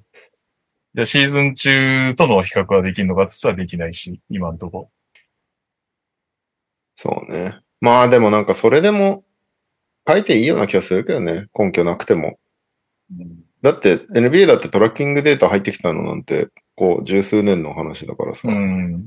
90年代とかはみんな根拠なく批判記事めちゃめちゃ書いてたわけだから。うん。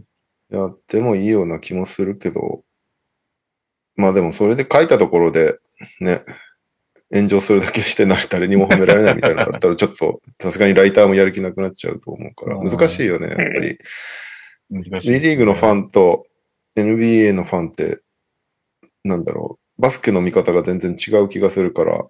なんか見てるポイントが違ったりするじゃん。なんかその、そういうところじゃないみたいなところがあったりとか。そうですね。数字をもとに選手をね、批判すると、めちゃめちゃ炎上したりとかするから、そいや、そうなんだよね。そうそうそう、そのレベルだからね。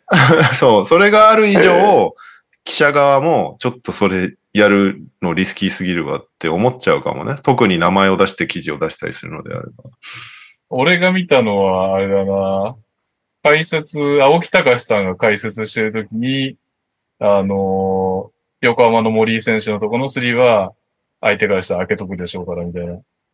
打たせていいやつです、みたいな。まあ、そのね、数字に基づいてるんであれば、うん、そうとしか言いようがない とこなんだけど、横浜ファンがめっちゃ怒ってたっていう話を。あ、そうなんだ。そうそそう。でも当時20何パーだったんですよ、僕見たら。はいはいはい。まあ常識的に考えたら、まあ一番最後にそうね。それは打たせていいって優先順位は低くなりますよね。うん。だからそれで怒っちゃってたらまあ話にならないし。なんか、まだ、リーグもファンも成熟してないんじゃない？いや、そういうことだと思うよ。そういうことだと思うまあ、だのからここから伸ばしていくしかない。野球も、あのーセイバーメトリックスが入ってくる前、日本で。で、その数字の指指標って結局、まあ、打率とかああいうすごい昔ながらの数字はあったにしても、うん。やっぱね、年俸でその選手を測ってたんだよね。やっぱ。はいはいはいはいあのーストーブリーグのその移籍情報もそうだし、あとはその契約公開であの選手がいくらもらえるんだみたいなところはいで、これが妥当かどうかみたいな話をするのがまた一つの楽しみとして盛り上がるわけじゃん。そういうプロスポーツって。うんだから、シーズン中もあれでしょ？こいつは何千万もらってるのになんで活躍しないんだみたいな。そうそうそうそうそううん。で、なんかまあ、昔だと1億円プレイヤーっていうだけですごかったから、うん本当にこいつは億もらう価値があるのかみたいなことでいろいろ見られたりしててっていう部分があったんだと思うんだけど、B リーグって年俸もそんなオープンになってないんだよね。なってない。ね、なんか、富樫が1億超えてニュースになったとかがあったのは覚えてるけど、そこもそうだし、ね、データもないし、じゃあ何を持ってやればいいのかって結局なんか個人の感情の部分になっちゃうから、そうなんだよね。なんか、なんていうのかな、保護者みたいな感じになってるじゃん、ファンが。どっちかっていうと。うん。そうね。そうううんんうん俺、俺の可愛い、私の可愛いなんとか選手をバカにしやがってみたいな、そうね。そうね。話になっちゃう。それちょっとね、やっぱ、なんだろうね、あの、少年、スポーツ少年団とか部活の延長みたいなのになっちゃってるので、うん。それだと、そうん、なんか、なんか違うんじゃ、まあ愛情を持つのはいいことだけど、それはちょっとプロとしては違うよねっていう感じになるので、まあ、そこはもうちょい、今後時間をかけて、まあ選手を愛するのは大事なことだから、それは否定はしないけど、でも、うん。やっぱりもうちょっとその厳しい目でというか、その第三者的視点で見られる指標があった上で、その論評できるというかね、あああいう風にならないと、まあ、なんかなんかそうなってようやく一人前のリーグになったなっていう感じがするんだろうなっていう気がするかな。そうね。うん。まあ、結局、全部がまだ始まったばっかり、まあ、言言ってもこう、7、8年経ってるとしても、まだね、全然本当全体的に、うん。なんだろう、未熟っていうとなんかすごいなんか上からになっちゃうからあれだけど、まあでもね、そのファンのあり方も、メディアのあり方も全然確立されてないと思うし、うん。でね、その、メディア側もメディア側で、うちらが別にそんなに分析して偉そうに言っていいのかみたいなスタンスのとこもあるだろうし、うん。ね。でもそれもあれはだよね。そう数字がもうちょいあれば。いや、そうなんだそうそうそうよね。だから、俺もその NBA ジャパンでたまにその数字、コラムとか書くからさ、その、この選手がどうだとかさ、んこのチームは何がいいのかとか言って書くけど、ね、誰だよお前って話だから、本来なら。でもそれをやっぱりその数字があるからこそ書けるみたいなところがあるから、うんそういうのがもうちょい浸透していくといいよね。だから今シーズンようやくアドバンストが多少なりとも B リーグのサイトに反映されたっていうのをなんか一歩目として、まだめちゃくちゃ一歩目ぐらいのあれだったけど、本当い一歩とすらカウントしちゃいけないような気もするけど、まああとはリリースが遅れてて早く出ないかなと思ってるバスナビさんが来シーズン頭にちゃんと出てくれてることを望んで、あー。どうなんすかね。やんのかな、バスナビさん。えっと、金集めてやんないとかあんの？え集めてんの？あ、あれ、ジャブ打っただけじゃなかったっけ？あ、もえう集計したんだっけうちら、う、うちら払ってない？払ったよね、あれ。忘れちゃ払ったって言ってました払ったか。そんなくらいあったような気もする。それでやんないとかないでしょ。さすがに。まあもうなんか、大丈夫？みんなでゴルフに行った後にさ、焼肉屋行って俺が支払い担当するって言って支払ったのに、俺翌日何にも覚えてなくて、本当に払ったか不安になって焼肉屋に電話したら、中国人、中国人の店員に1万円多く払おうとしたから返したよって言われたっていうぐらいなんかその、同じ、いや、同じ話俺したのよね、右さんに。ダメでしょ。やって、やってよ、そこ。いや、まあでも半分寄付みたいな気持ちで出してるから別になかったらなかったでしょうがねえっていう気持ちになるけど。いや、やってほしいけどね。なんか一つでも多くサイトは、B リーグがたとえやったとしても、もう一個あったって何の問題もないんだから。それでね、数字が食い違ってたらそれはそれで面白いじゃん。まあだから、メディアがなんかその上から目線とか、まあ別にそんなふうに思うこともないと思うけど、それを防ぐためにもやっぱり数字って大事じゃない？大事。う。ん。なんかもう厳然たる事実なわけじゃん、数字って。そうそうそうだから、お前何様だよってなっちゃうのを避けるためのものが数字だから。うん。だからさっきのさ、まあその話していいって それを、それを出した上で青木さんは叩かれてるっぽいからあれだ。そう。うんでそれはもう単純に読む方のリテラシーがないっていう、ただそれだけだから、あの、もうそれしょうがないっていうところなんだけど、でも、ね、それは20何パーしか入らないスリーポイントだったら話そうよっていうのはひ非常にわかりやすいし、そう。ううん。ん。で、それは別にね、誰がどう偉そうでもない、上からでも下からでもない話だから、うん。うん。で、特にもう今は、んいろんなスポーツ数字で見るのはもう主流になっちゃってるわけじゃない？だからそこは、ね。うん。で、それで判断していきましょうっていうのは非常に、あの、合理的というかね。あれだから、なんかそこから、あの、いろいろ風穴開けていくしかないのかなとは思うけどね。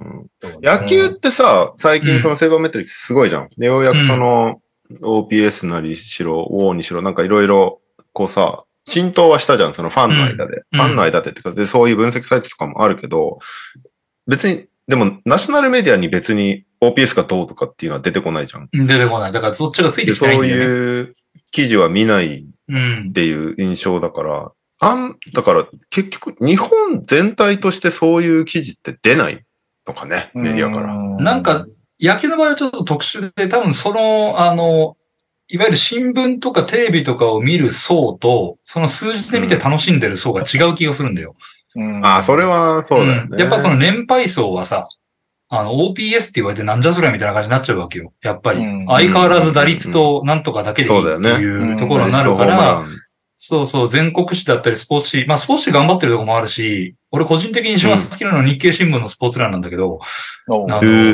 日経新聞のスポーツ欄ってめちゃくちゃマニアックなのよ。あ、そうなんだ。うんやっぱ日経においてスポーツって、まあだいぶつまはじき者みたいな感じの扱いを受けるらしくて、なんでお前経済新聞なのにスポーツやってんだみたいな感じで言われるらしいのね。。なんだかウらなんかォールストリ割ートジャーナルと全く一緒じゃん。いや、俺も全く同じかと思ったわ。だからね。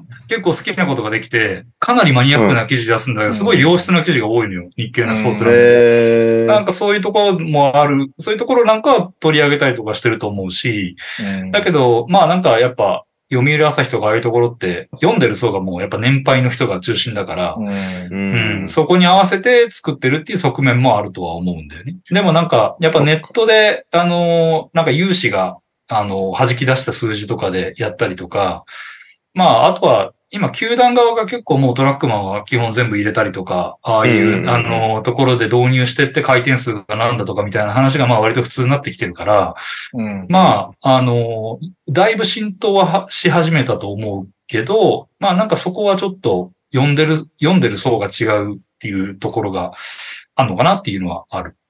うんまあでも、今のがやっぱなんか全てだよね。この、う一般層、うちらが、その、まあ、右くん以外は野球一般層だとして、そこに入ってくる情報ってやっぱりナショナルメディアの情報だけだからさ、スポーツ野球のニュースって、ヤフーのヘッドラインに載るのって全部ね、うん。大きい新聞とかの記事だから。でそういうのを見てる限り打率とホームランの話しかしてねえなって思うけど、うん。そういうデータ使った分析をしてるサイトをわざわざうちらが見に行ってないっていうところが一番大きいと思うから、うん。バスケも結局す、でもバスケに関してはその、そういうサイトすらまだ出てきてないっていうのがあれだと思うけど、まあだ大きいスポーツ専門サイトっていうのがね、ESPN とかアスレチックみたいなのが分かりやすい、ここに行きゃいい、どのスポーツもみたいなのがあると本当は一番いいんだけどね。そうだね。それがスポナビがそうなってもいいような気もするけど、スポナビもなんか、結局は、大きいメディアの記事を流し込んでるサイトになっちゃってるところあるから、やっぱ、スポーツ専門サイトが欲しいね。まあ財務状況は知らんけど、一応野球だとデータスタジアムっていう会社がその、それだけ専門で一応成り立ってるはいからね、はいはいはいはい、はい。うん。うんだから、まあ、データセットの、まあ野球以外もやってんのかな？ただ、もう本当に、なんか、こ、こ、何月何日から何日までのこの選手のどういうデータをくださいみたいなものを結構パパパッとすぐ出してくれるみたいなうん会社なので、なんかそれがいろいろやってってね、あの、できればいいんだろうけど、ただやっぱスポーツ単体で ESPN みたいな、ああいう組織を日本が作れるかっていうと、作りたいけど、それで商売が成立するかどうかっていうのはなかなかどうなんだろうね。厳しいだろね。そうね。まあだから、いもしかしたら一番期待できるのは日本のスポーツのレベルが上がって、あの、外、外資、ああ。アスレチックとか ESPN が日本をカバーするようになるっていう。うん。それは熱いな。が一番もしかしたら手っ取り早いのかもしれない。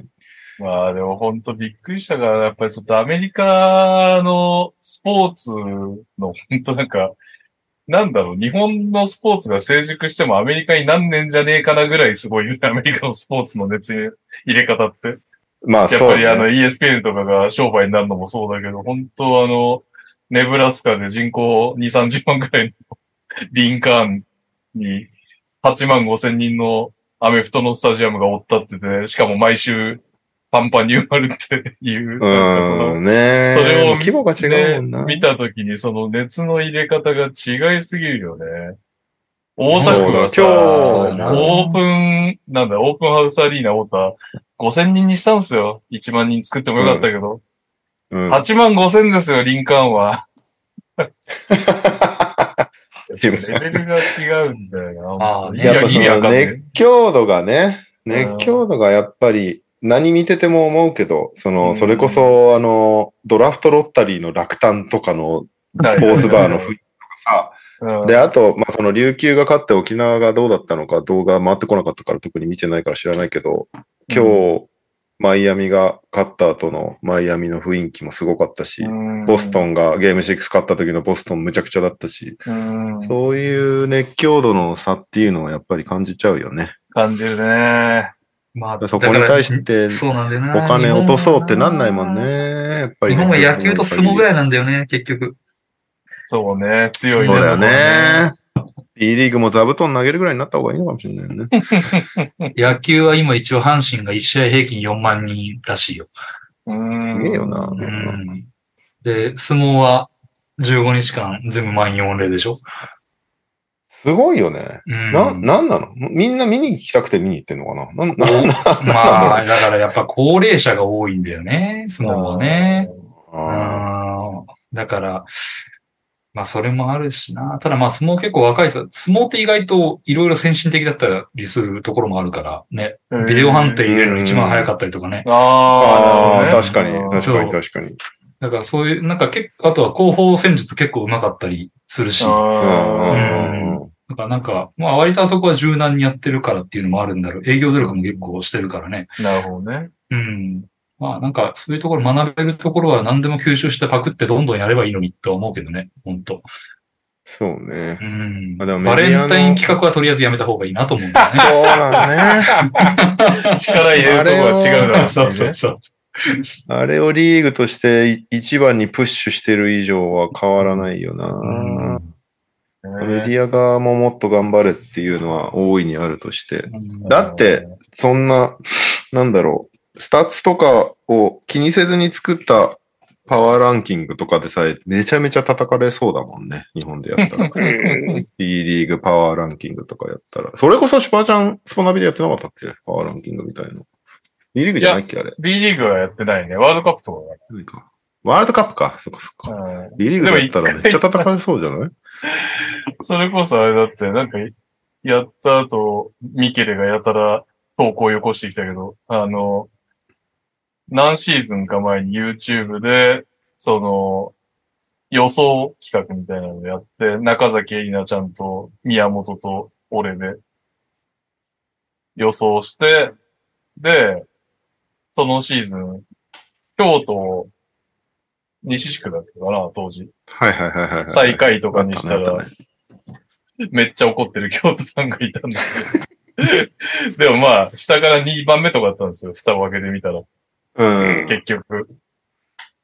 まあほら、ねまあちょっと、今年みたいなことだよ。だから今年京都強かったじゃないですかそこそこ。うん。うん。っていうことじゃなく、あやっぱり弱かったねというシーズンだったんですよ。僕が予想したときは。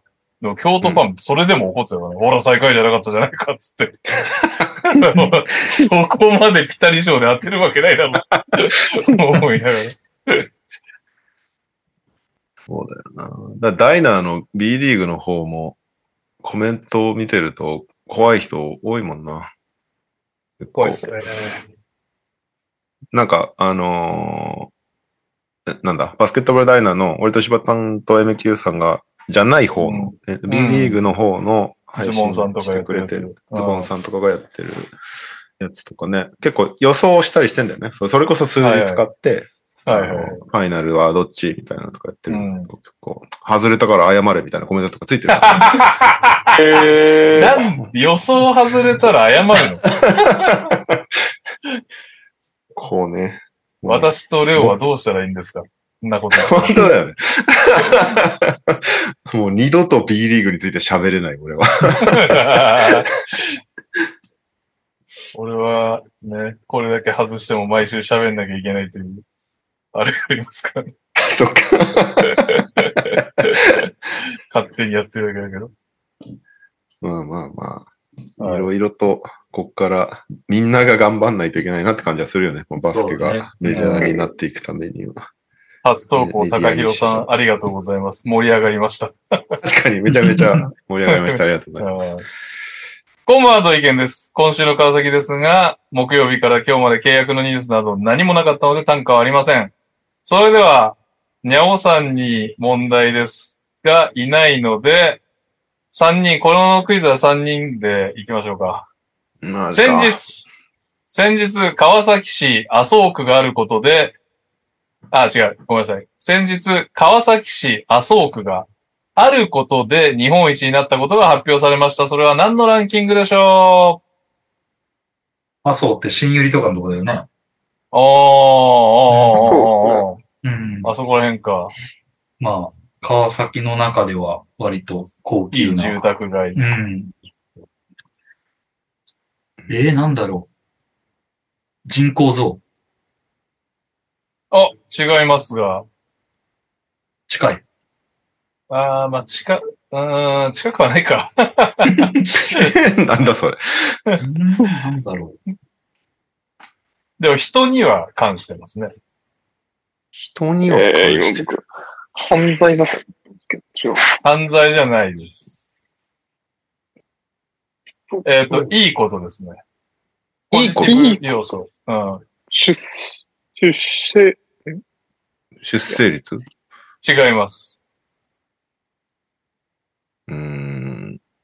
人に関係するいいことでナンバーワンになったの？はい。全国ナンバーワン？全国ナンバーワンです。全国？はいのはい、りょうさあの、あれあれ。よく話題になる。餃子の消費率。ん。違います。静岡と宇都宮で戦ってたのに急に川崎市麻生区という。あ保育保育園、保育園の待機児童。違います。えー、いいこと？え？なんだろう。もういいことないですよ。いいことないですよ。今までの答えでは出生率が一番近いですかね。出生率。出生率が一番近い。一番近い。いや、近くねえか。まあでも、まあまあまあま子供の数ナンバーワン。あ。ああ、ごめんなさい。俺の今の言ったのが間違ってたな。子供関係ないってことですか？子供じゃないですね。子供じゃない。もうじゃない。でも老人人口増とかないんでしょ？人口増でもない。人口関係ない。人口老関係ないです。老人関係ない。老人関係あります。ある？ある。はい。老人はい。平均寿命ナンバーワン。正解。えー日本一なの？日本一の長寿が川崎市麻生区。沖縄とかじゃないんだ。ね、ね思いました。うん男性84歳、女性89.2歳。いや共に日す本ごいねごっ。長生きしたい方はぜひお越しください。川崎からは以上です。延命装置みたいなのがすごいいっぱいあるんだ。平均だもんね。早死にするやつだっていくらでも無限にいるわけだから平。均、平均で89ってすごいですね。すごい。うんいや、ごめん、医療費とかなんかその辺すごそうだなってなんか思っちゃった。いやー、うんまあでもね、うん。敗訴な方々が住んでいればそこを税金で賄えるっね。まあ、某読売巨人軍の選手が多いからね。あのそう辺なんだ。うん 全部言オリミラです。はい。え、何？いや、某読売巨人軍。オリミラです。今週のエクセレンスで投稿です。ペップ来た、殴り合いから守備固め、今から期待が高まる来季。エクセレンスの新ヘッドコーチにあのペップさんが来ました。今季は殴り合いのイメージが強かったですが、来季は守備を重視したチームになりそうですね。ちなみに社長も交代したそうで、オーナーがそのまま社長も兼務されるようです。NBA でもオーナーと社長が兼務することがあるのかと調べましたが、レイカーズのジニーバス以外は出てきませんでした。かっこマブス、ウルブス、ビザーズは社長が出てきませんでした。えーチームの変革期が来ているエクセレンスですが、これからも応援していきたいと思います。それでは、にゃおさんにクイズですが、いないので皆さんお答えください。にゃおさんの推しチームである、オーランドマジックの社長 GM ヘッドコーチをすべてお答えください。いらね俺これ一人も出なかったわ。モーズリーはい、正モ解。ヘッドコーチジャマール・モズリー。こんなんわからんよ。ディディズニー、ディズニー。ディズニディズニーじゃない。スポンサーだよ、ディズニー。アムウェイ、アムウェイ、アムウェイ。アメでもない。アムウェイ社長と GM。まあこれわかるわけないよね。レオがわかんなかったら絶対わかんないよね。絶対わかんない。GM はね、うん。な、おなんだっけな。いける？いや、最近、そのまとめを作ろうと思ってて、おー。ちょこちタイムリーょこにする。うん GM、ハモンド、ハモンド。おー、すげえジョン・ハモンド正解。ジョン・ハモンド？いや、初めて。これもう全くわかんない。ジュラシック・パークじゃない？だって俺、もう正直、ジョン・ハモンドってジュラシック・パーク？で。ディズニーじゃないですよ。あ、ディズニーじゃねえか。ユニバーサル・スタジオのあそうユニバーサル。オーランドのユニバーサル・スタジオにかけてるんですかね。社長は？社めっちゃ感動長はわかんねえな。社長はわかんねえな。ジェフ・オルトマンだそうです。何？ジェフ・オルトマン。ジェフ・オルトマンだそうです。知らね知らねえーなんか、ユニバーサル スタジオの。モズリーすら出てこなかった。はい。モズリーは出そうよ。いや、出そうよって感じだけどさ。オーランド、わかんなかったな危ない、ね。ジョン・ハモンドめっちゃいいっすね。そこ気になってでもますね。めっちゃテンション上がりました、そこ。え。あれ？あの、ジュラシックパークのおじいちゃん？ハモンドあ、そうですよ。あの、おじいちゃんおじいちゃん。博士、博士みたい。あの、琥珀の中で鏡使ったんだって喜んでるおじいちゃん？あ、そうそうそうそうそう。全然あの人覚えてない。あの人がオーランドマジックの GM。えーいやー、すごいね。これから恐竜で溢れるんだな、あの辺がな。ラプターズと被るな、なんかな。大丈夫かな？どっちも90年代にできたチームだから、いいいい種類確かにね。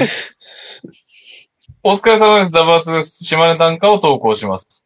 安倍亮がまさかの移籍で仙台へ、大柴さんへ応援よろしく。島根で5シーズン過ごした安倍亮が仙台 89ers へ移籍となりました。相手のエースガードは安倍亮にお任せと言って間違いないディフェンス力と、なぜか意味不明な体勢から放つクロックギリギリシュートがやたら入るという不思議な選手。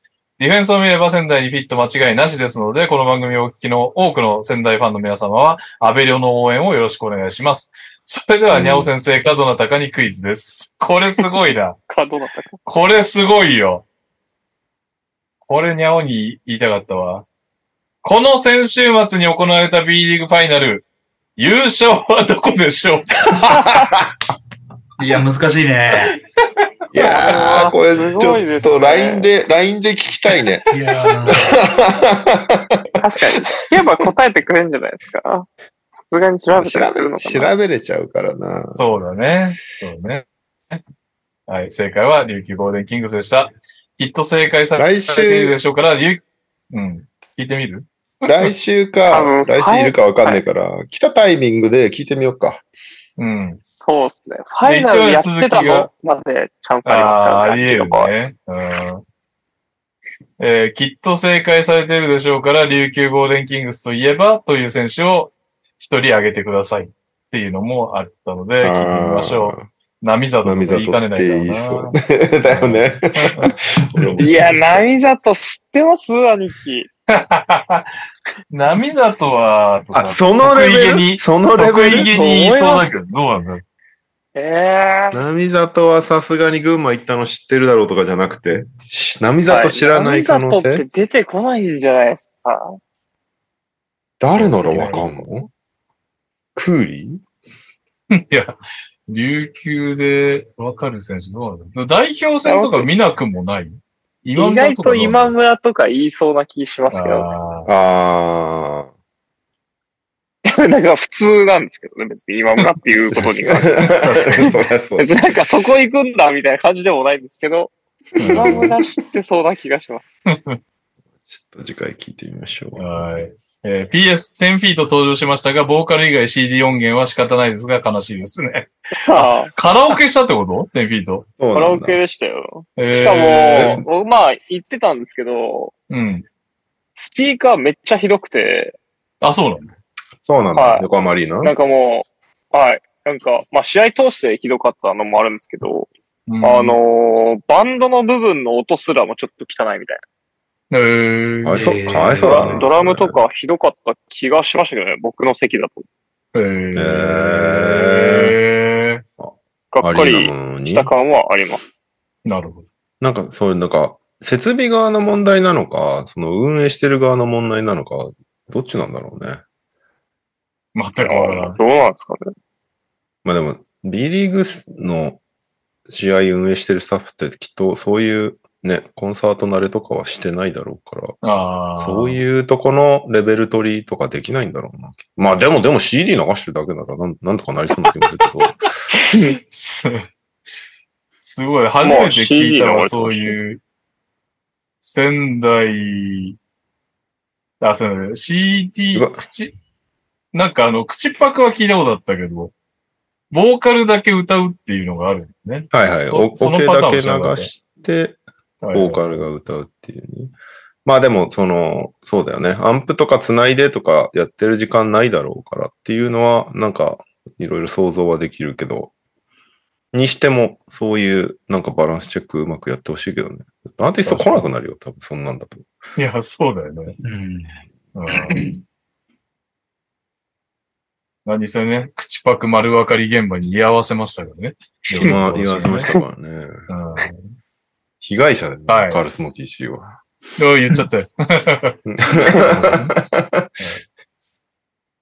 あの小柳ゆきも、あれもう時間かかってたもんな。音程合わせるまでに。ああ、言ってたね。うん。いやーだからハンガーさんすげえよ、だから。結構、あれも大変そうだね。いやー、ゼビオも、ゼビオも大概だったよ。かわいそうだよね。うんアーティストをもうちょっと大事にしてほしいな、B リーグには。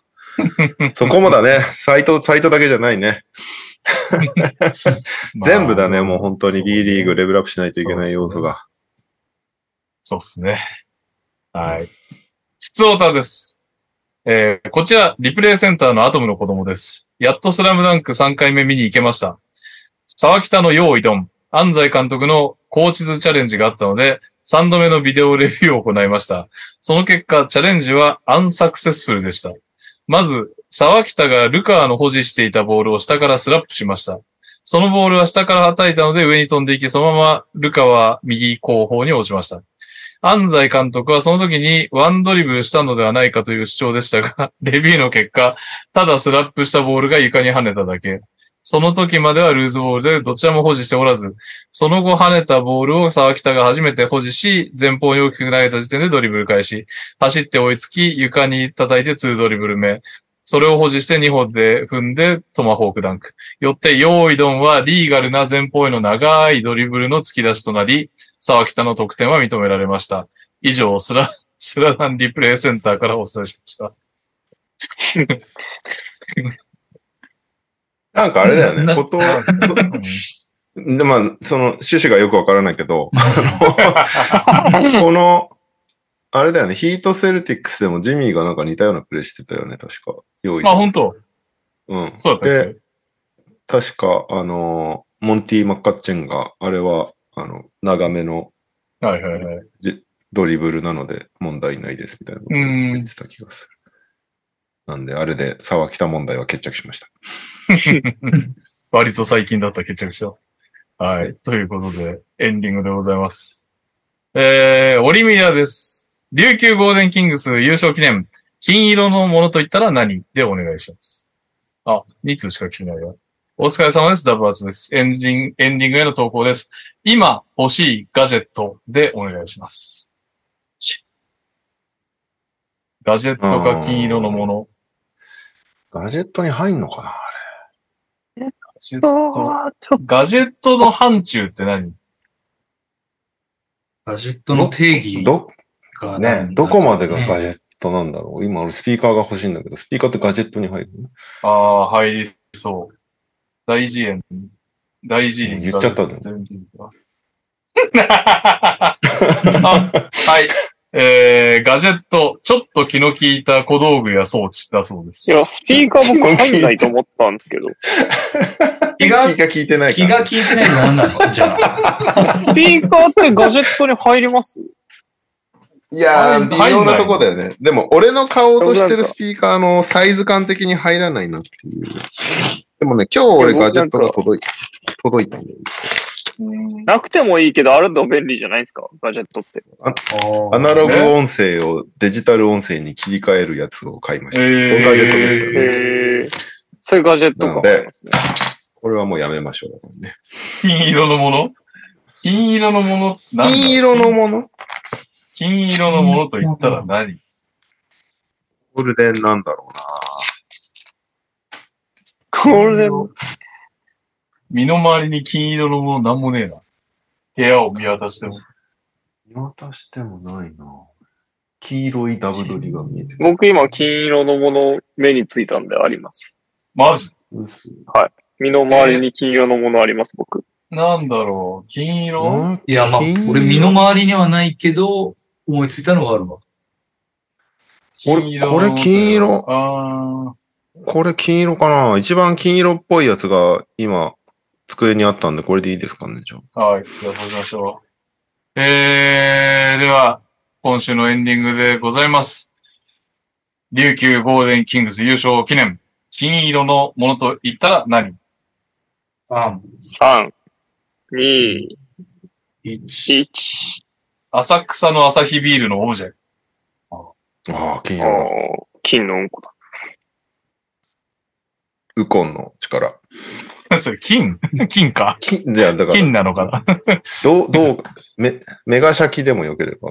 いやいやいや、メガシャキは金じゃないよ。確実に金じゃないよ、それは本。当に？レイカえーレイカーズこんな色じゃない？レイカーズこんな色じゃない？大体いけるよレイカーズのあれをゴールドと呼ぶんであれば。えー、仏像。確かに。あるね。本敷の仏像ありますね。はい。C3PO。おうんお、金色だね。金色確かに、うんなんか、すっと終わりましたね、今日は。うん。確かにちょはいちょっと錆びついてるけど、というわけで。納得。いいよ See you! あげあげーえーお疲れ様でした。お疲れ様でしたお疲れ様でした。いやーもうファイナルだよ。全然のんびりできなかった。あれ、いつでしたっけ？週末からですか？2日から。日本、日本か。心こ。じゃあもうすぐ。金曜日？うん金曜日かな？水木体て金曜日ですね。先週ぐらいまでは、えーこんな開くんすか？みたいに言ってない。あっという間っすね。うん。全然開かなかった。ゲームがあったのっていうのもありますけど、あっという間っすね。多分ねもう、もう発表になったのかな？まだ発表じゃない気がするけど、僕はゲーム2解説予定です。おおー。あー、なるほどね。まあ他にも、その、か、あの、なんだ、展開によってはあるんだけど、はいはいはい。ゲーム、ゲーム4までで2が決まってるということ？そうそう。あれまだ出てないのかな？どうだ全然わからない。あ出てねえわ。言っちゃった。まあいいや。言ったところで、言ったところで別に何の、何の損益もないだろう。はい。はい。えーお疲れ様でした。はい。おお疲れ様でしたお疲れ様でした。おやすみなさい。お疲れ様でした。